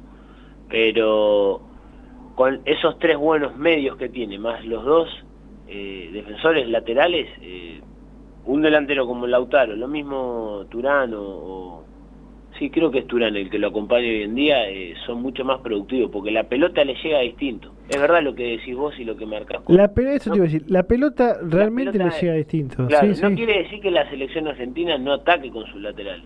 Está claro que sí ataca, por ahí ataca mucho más con, con Acuña y con Molina, pero digamos que la terminación de la jugada o lo que se busca usando a los laterales es otra cosa. Lautaro juega eh, muchas, muchos de sus goles, sus definiciones eh, son de primera, eh, terminando la jugada con un toque. bueno, este gol, por ejemplo, primereando al central, yendo, yendo al primer palo cuando Mabávila al segundo. hay, hay, hay mucho de eso. Te quería preguntar, eh, otro partido que tuvo presencia argentina. ¿Cómo le está yendo a mi amigo personal Romelu Lukaku en la Roma?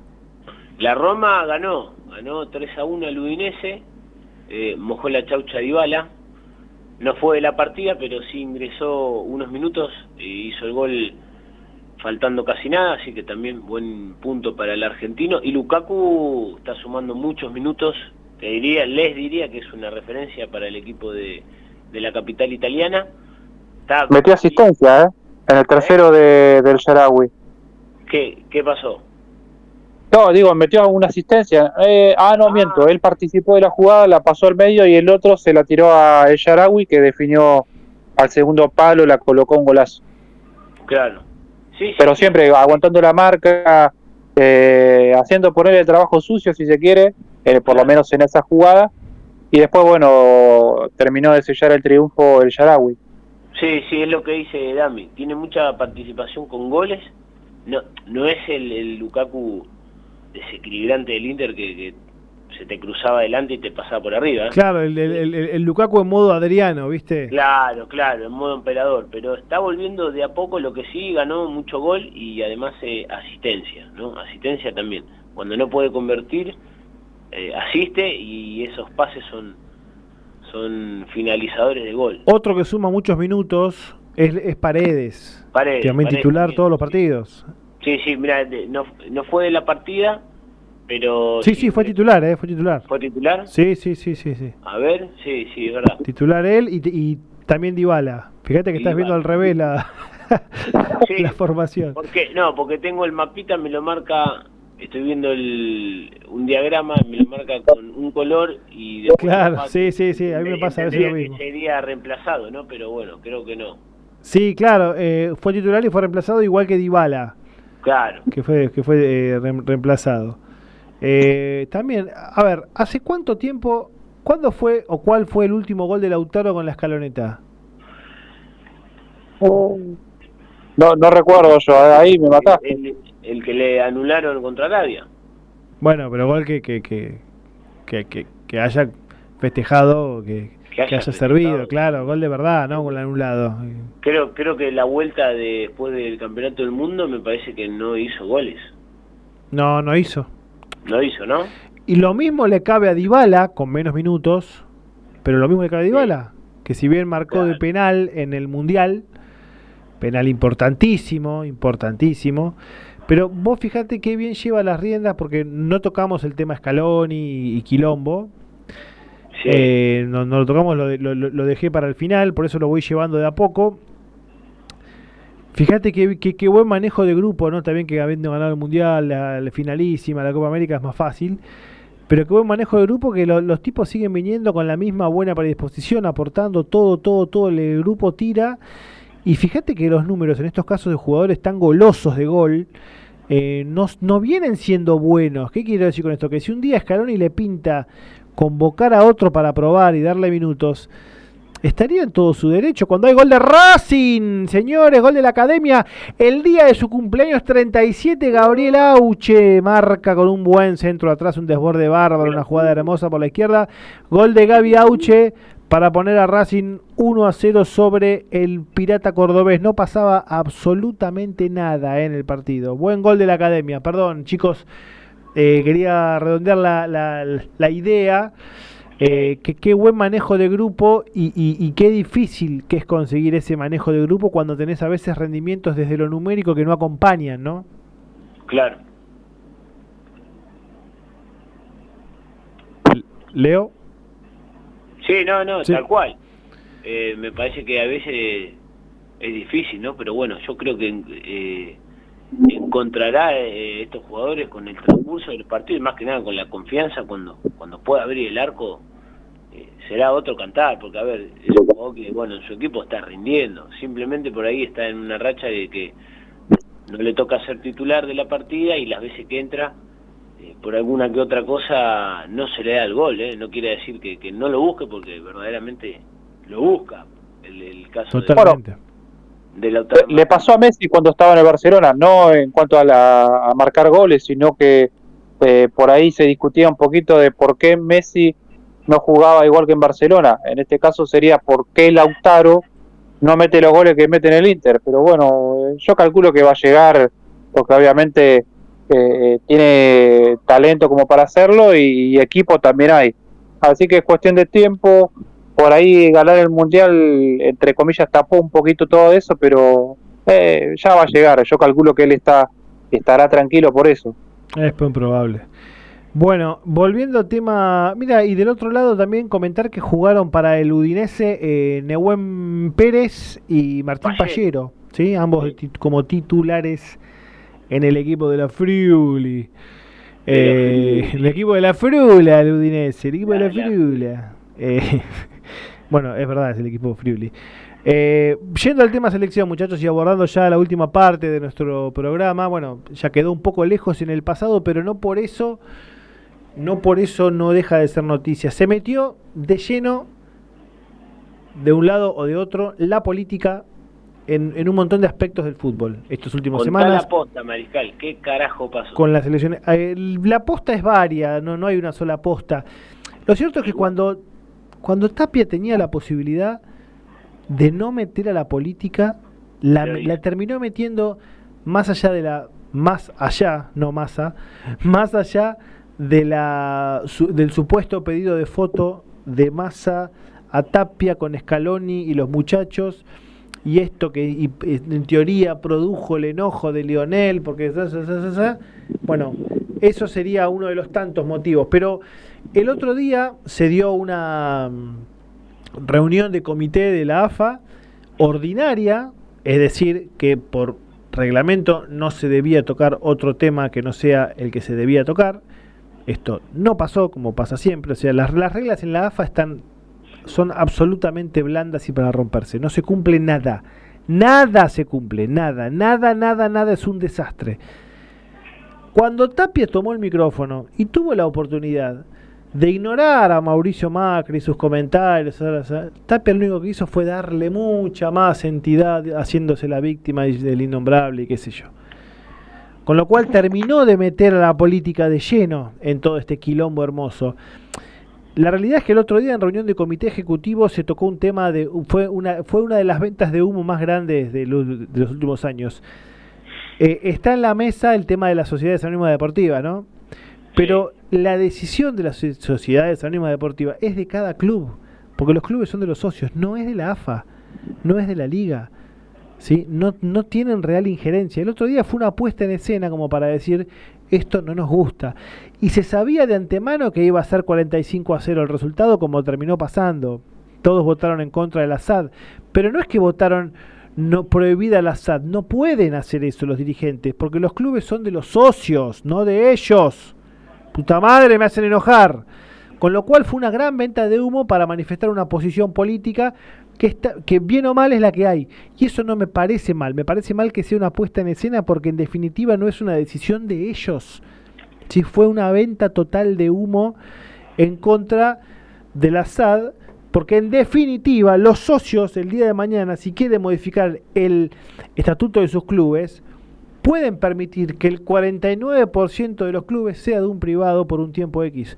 Los socios lo pueden permitir, con lo cual humo total. Esto se suma a todo lo que aconteció previo con Scaloni, con la declaración de Scaloni que a mí me pareció inoportuna, porque teníamos que estar festejando un triunfo importantísimo con todo el quilombo que hubo con la gente en la previa, lamentable, que le pegaron, que la policía de Brasil siempre lo mismo. Y se terminó eh, mm, destiniendo toda la alegría con las declaraciones de, de Scaloni, poniendo en duda su continuidad, porque Scaloni puso en duda su continuidad, de esto no hay ninguna duda, muchachos, estamos de acuerdo, ¿verdad? Sí. Eh, sí. Sí, Dami. El tema es que, como vos decís, eh, no, para mí tampoco fue oportuna porque es como que él tenía, que estaba enojado, a mí me, da la impresión de eso, ¿no? que estaba enojado y quería alargarlo, ¿sí? más allá de que nadie se lo preguntaba o, o que capaz que nadie sabía tampoco, porque yo calculo que si hubiesen sabido los periodistas se lo hubiesen preguntado. Los periodistas no, los jugadores tampoco. fue el momento justo como para largarlo. No, no, yo creo que solo sabía parte del cuerpo técnico, allá la Samuel Aymar eh, y alguno más que esté dando vueltas, no los jugadores, que lo dejaron bien en claro, y no eh, el periodismo. Ahora, también Scaloni Pillo eligió el final de la conferencia cuando ya no hay posibilidad de repregunta. ¿Sí? Y después le dijo al colega Gustavo Yarroch que estaba todo bien con Tapia. La realidad es que hay parte de las cosas que fastidian a Scaloni son, en primer lugar, la dilatación del cobro de premios, pero no es decisivo. Scaloni no está pasando hambre, ¿no? Eh, en segundo lugar, la desorganización y el poco apoyo en muchas oportunidades de Tapia para con justamente la logística de muchos partidos. Esto que pasó en Brasil, Tapia salió ahí a, en un momento a la cancha, qué sé yo, pero terminó yendo el Dibu Martínez, Otamendi Cuti Romero a, mediar con la policía brasileña. Que tampoco es cosa de Tapia mediar con la policía brasileña, pero bueno, es, la, es el máximo responsable de la Asociación del Fútbol Argentino. Esto es, es, un hecho. Hay otro ítem que a, Scaloni, y esto eh, lo escuché en un medio de su pujato, le rompe soberanamente las pelotas tantos amistosos con equipos de tan bajo nivel por un tema de billetera. Si bien son esos torneos que esos partiditos que te permiten recaudar mucho, no tienen la competitividad necesaria. Sabes que en eso en eso tiene una gran razón. No te digo que todos los amistosos jueguen contra Francia, pero ponerle un poquito más de claro más de, más de profesionalismo porque a ver si te pones a buscar tenés no, porque además... De, segundo orden que tranquilamente te pueden llegar a competir y, hacer fuerza. Y escuché una cosa, vos decís, bueno, hacemos estos amistosos para recaudar plata, pero vos todavía no me pagaste los premios que vos te comprometiste a pagar. Porque no es que los jugadores están reclamando un capricho que se les ocurrió ahora, sino que están diciendo, che, habíamos quedado en esto, todo bien, la alegría, todo, pero habíamos quedado en esto. Eh, son muchas cosas que se van sumando la desorganización de los torneos, aunque digan que no, ay, que gol se perdió Racing, aunque digan que no, eh, también genera cierto impacto negativo en, en, el cuerpo técnico. yo escuché, no sé si será verdad, pero en realidad lo, leí de buena fuente, supuestamente venía de, que hay un tema ahí que, que a Scaloni no le gusta por eh, Tapia, no sé, dice que se estaba dedicando a hacer eh, orgías en, o fiestas así con mujeres en, las concentraciones, ¿no? No lo hacían ahí en el mismo lugar, pero sí cerca de los jugadores y bueno. Bueno, se tocó el tema también de... No tenía este dato tan tan tan contundente, ¿no? ¿Cómo es? ¿Orgías en el predio de la AFA? En, el predio no, sino en donde la selección va a concentrar de cara a, los últimos partidos cada vez que jugó en este último tiempo, ¿no? Prostitución VIPA. ¿De los dirigentes estamos hablando o de los jugadores? No, no, no, de los dirigentes. Los dirigentes y eso supuestamente lo hacían cerca de, de los jugadores, ¿no? Que es lo que lo que molestaba a Scaloni, que, que no tengan cierto respeto y bueno, que se que se haga todo ahí a viva voz. A ver, eh, vamos a vamos a hacer, vamos, ya está, el 27 de noviembre, sí, muchachos, son recontra fiesteros los dirigentes, recontra fiesteros. Yo he visto un alto, altísimo dirigente de Belgrano que de hecho hoy, de hecho hoy el predio de Belgrano lleva su nombre ex cabeza de la comisión normalizadora de la AFA, no sé si saben de quién estoy hablando. Eh, lo he visto recontra enfiestado en un bar en Palermo con, con una piba que no pasaba los 30 años. Bueno, sí, les cabe la fiesta a full a los dirigentes, sobre todo a los que no son tan grandes o a los grandes también. Sería, yo no tenía este dato de las, de las, de las partusas, pero bueno, mientras no jodan a nadie, el tema es que si acá joden a alguien, y sí, está bueno. que, que, ahí supuestamente donde va la fuente es que ya le vuelvo a repetir, es, es, buena por lo que me dijo, porque consultó que, bueno, molestaba el entorno ya del, seleccionado, ¿no? Como que se quería mezclar, digamos. A ver, y te digo, la, la pregunta de Alexis Chechik, que no sé cómo se pronuncia, eh, a Scaloni respecto a las sociedades anónimas deportivas, generó también más malestar eso que la no foto con masa. Más malestar, ¿qué es lo que generó malestar? Que a los dirigentes de la AFA, con, con Chuck Tapia a la cabeza, sí le generó malestar que Scaloni no tome posición y, no diga, no, yo salí de un clubcito de Pujato, entonces los clubes tienen que ser... Scaloni, ¿qué hizo? No, fue coherente con su línea editorial, no dijo nada, dijo, no me meto en ese tema. Y está bien, porque él no, no está obligado a opinar. Esto de que no, está obligado a tomar posición. Las pelotas que está obligado a tomar posición. Maradona tomaba posición de todo, porque era Maradona y le pintaba y está bien, pero Scaloni, Messi, Dybala, Oriana Sabatini, Catherine Fulop, o el que se te recontracante el culo, puede no opinar de algo, no estás obligado a opinar de algo. Eh, esto de no, que no toma posición, que desclasado, esto es una tremenda pelotudez, muchachos, dejen de hinchar las pelotas. Yo no creo que nadie, nadie tenga más imagen positiva eh, en Argentina hoy que Scaloni. Inclusive por encima de Messi, mira lo que te digo. Yo creo que hoy Scaloni tiene más imagen positiva que Messi. Mira lo que te digo. A nivel conducción, obviamente, Messi no es técnico. Messi es un jugador que juega bien casi todos los partidos de su vida y son un millón y es el jugador, Messi es el mejor jugador de fútbol de la historia, muchachos. Eh, ¿Qué quiero decir con esto? Que, que toda esta, eh, cómo se fue manchando la, la, política deportiva con, con política, eh, de lo que también es recontra culpable Mauricio Macri, que ahora se mete de nuevo en boca a querer ganar las elecciones como segundo de Ibarra, y toda esta porquería, está muy metida la política. Eh, culpa de Macri, culpa de Tapia, culpa de Massa, culpa de todos, muchachos, culpa de los que hacen política, principalmente. Eh, yo creo que Scaloni va a seguir. Ahora hay un largo receso. Creo que recién en marzo vuelve a jugar la selección, ¿no? ¿En marzo? Sí. Creo que no. Antes de la Copa América, ¿eh? Antes de la Copa América juega en marzo, me parece. Parece que juega en marzo de vuelta, ¿eh? Sí, sí, pero no por Copa América. La Copa América empieza después. No, pero por. No, eliminatoria ya no hay más, de verdad, cierto, no. Te iba a decir una pavada.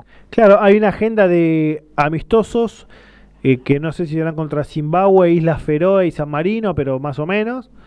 Eh, no, no, acá Gaby me tira la aposta que no. Pero son rivales de fuste, Gaby. Alemania, Inglaterra o Francia. Muy bien. El femenino, ahí dice Gaby, de Alemania. no, mentira.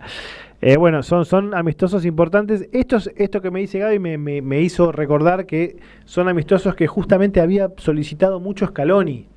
¿Sí? Claro. Amistosos de nivel.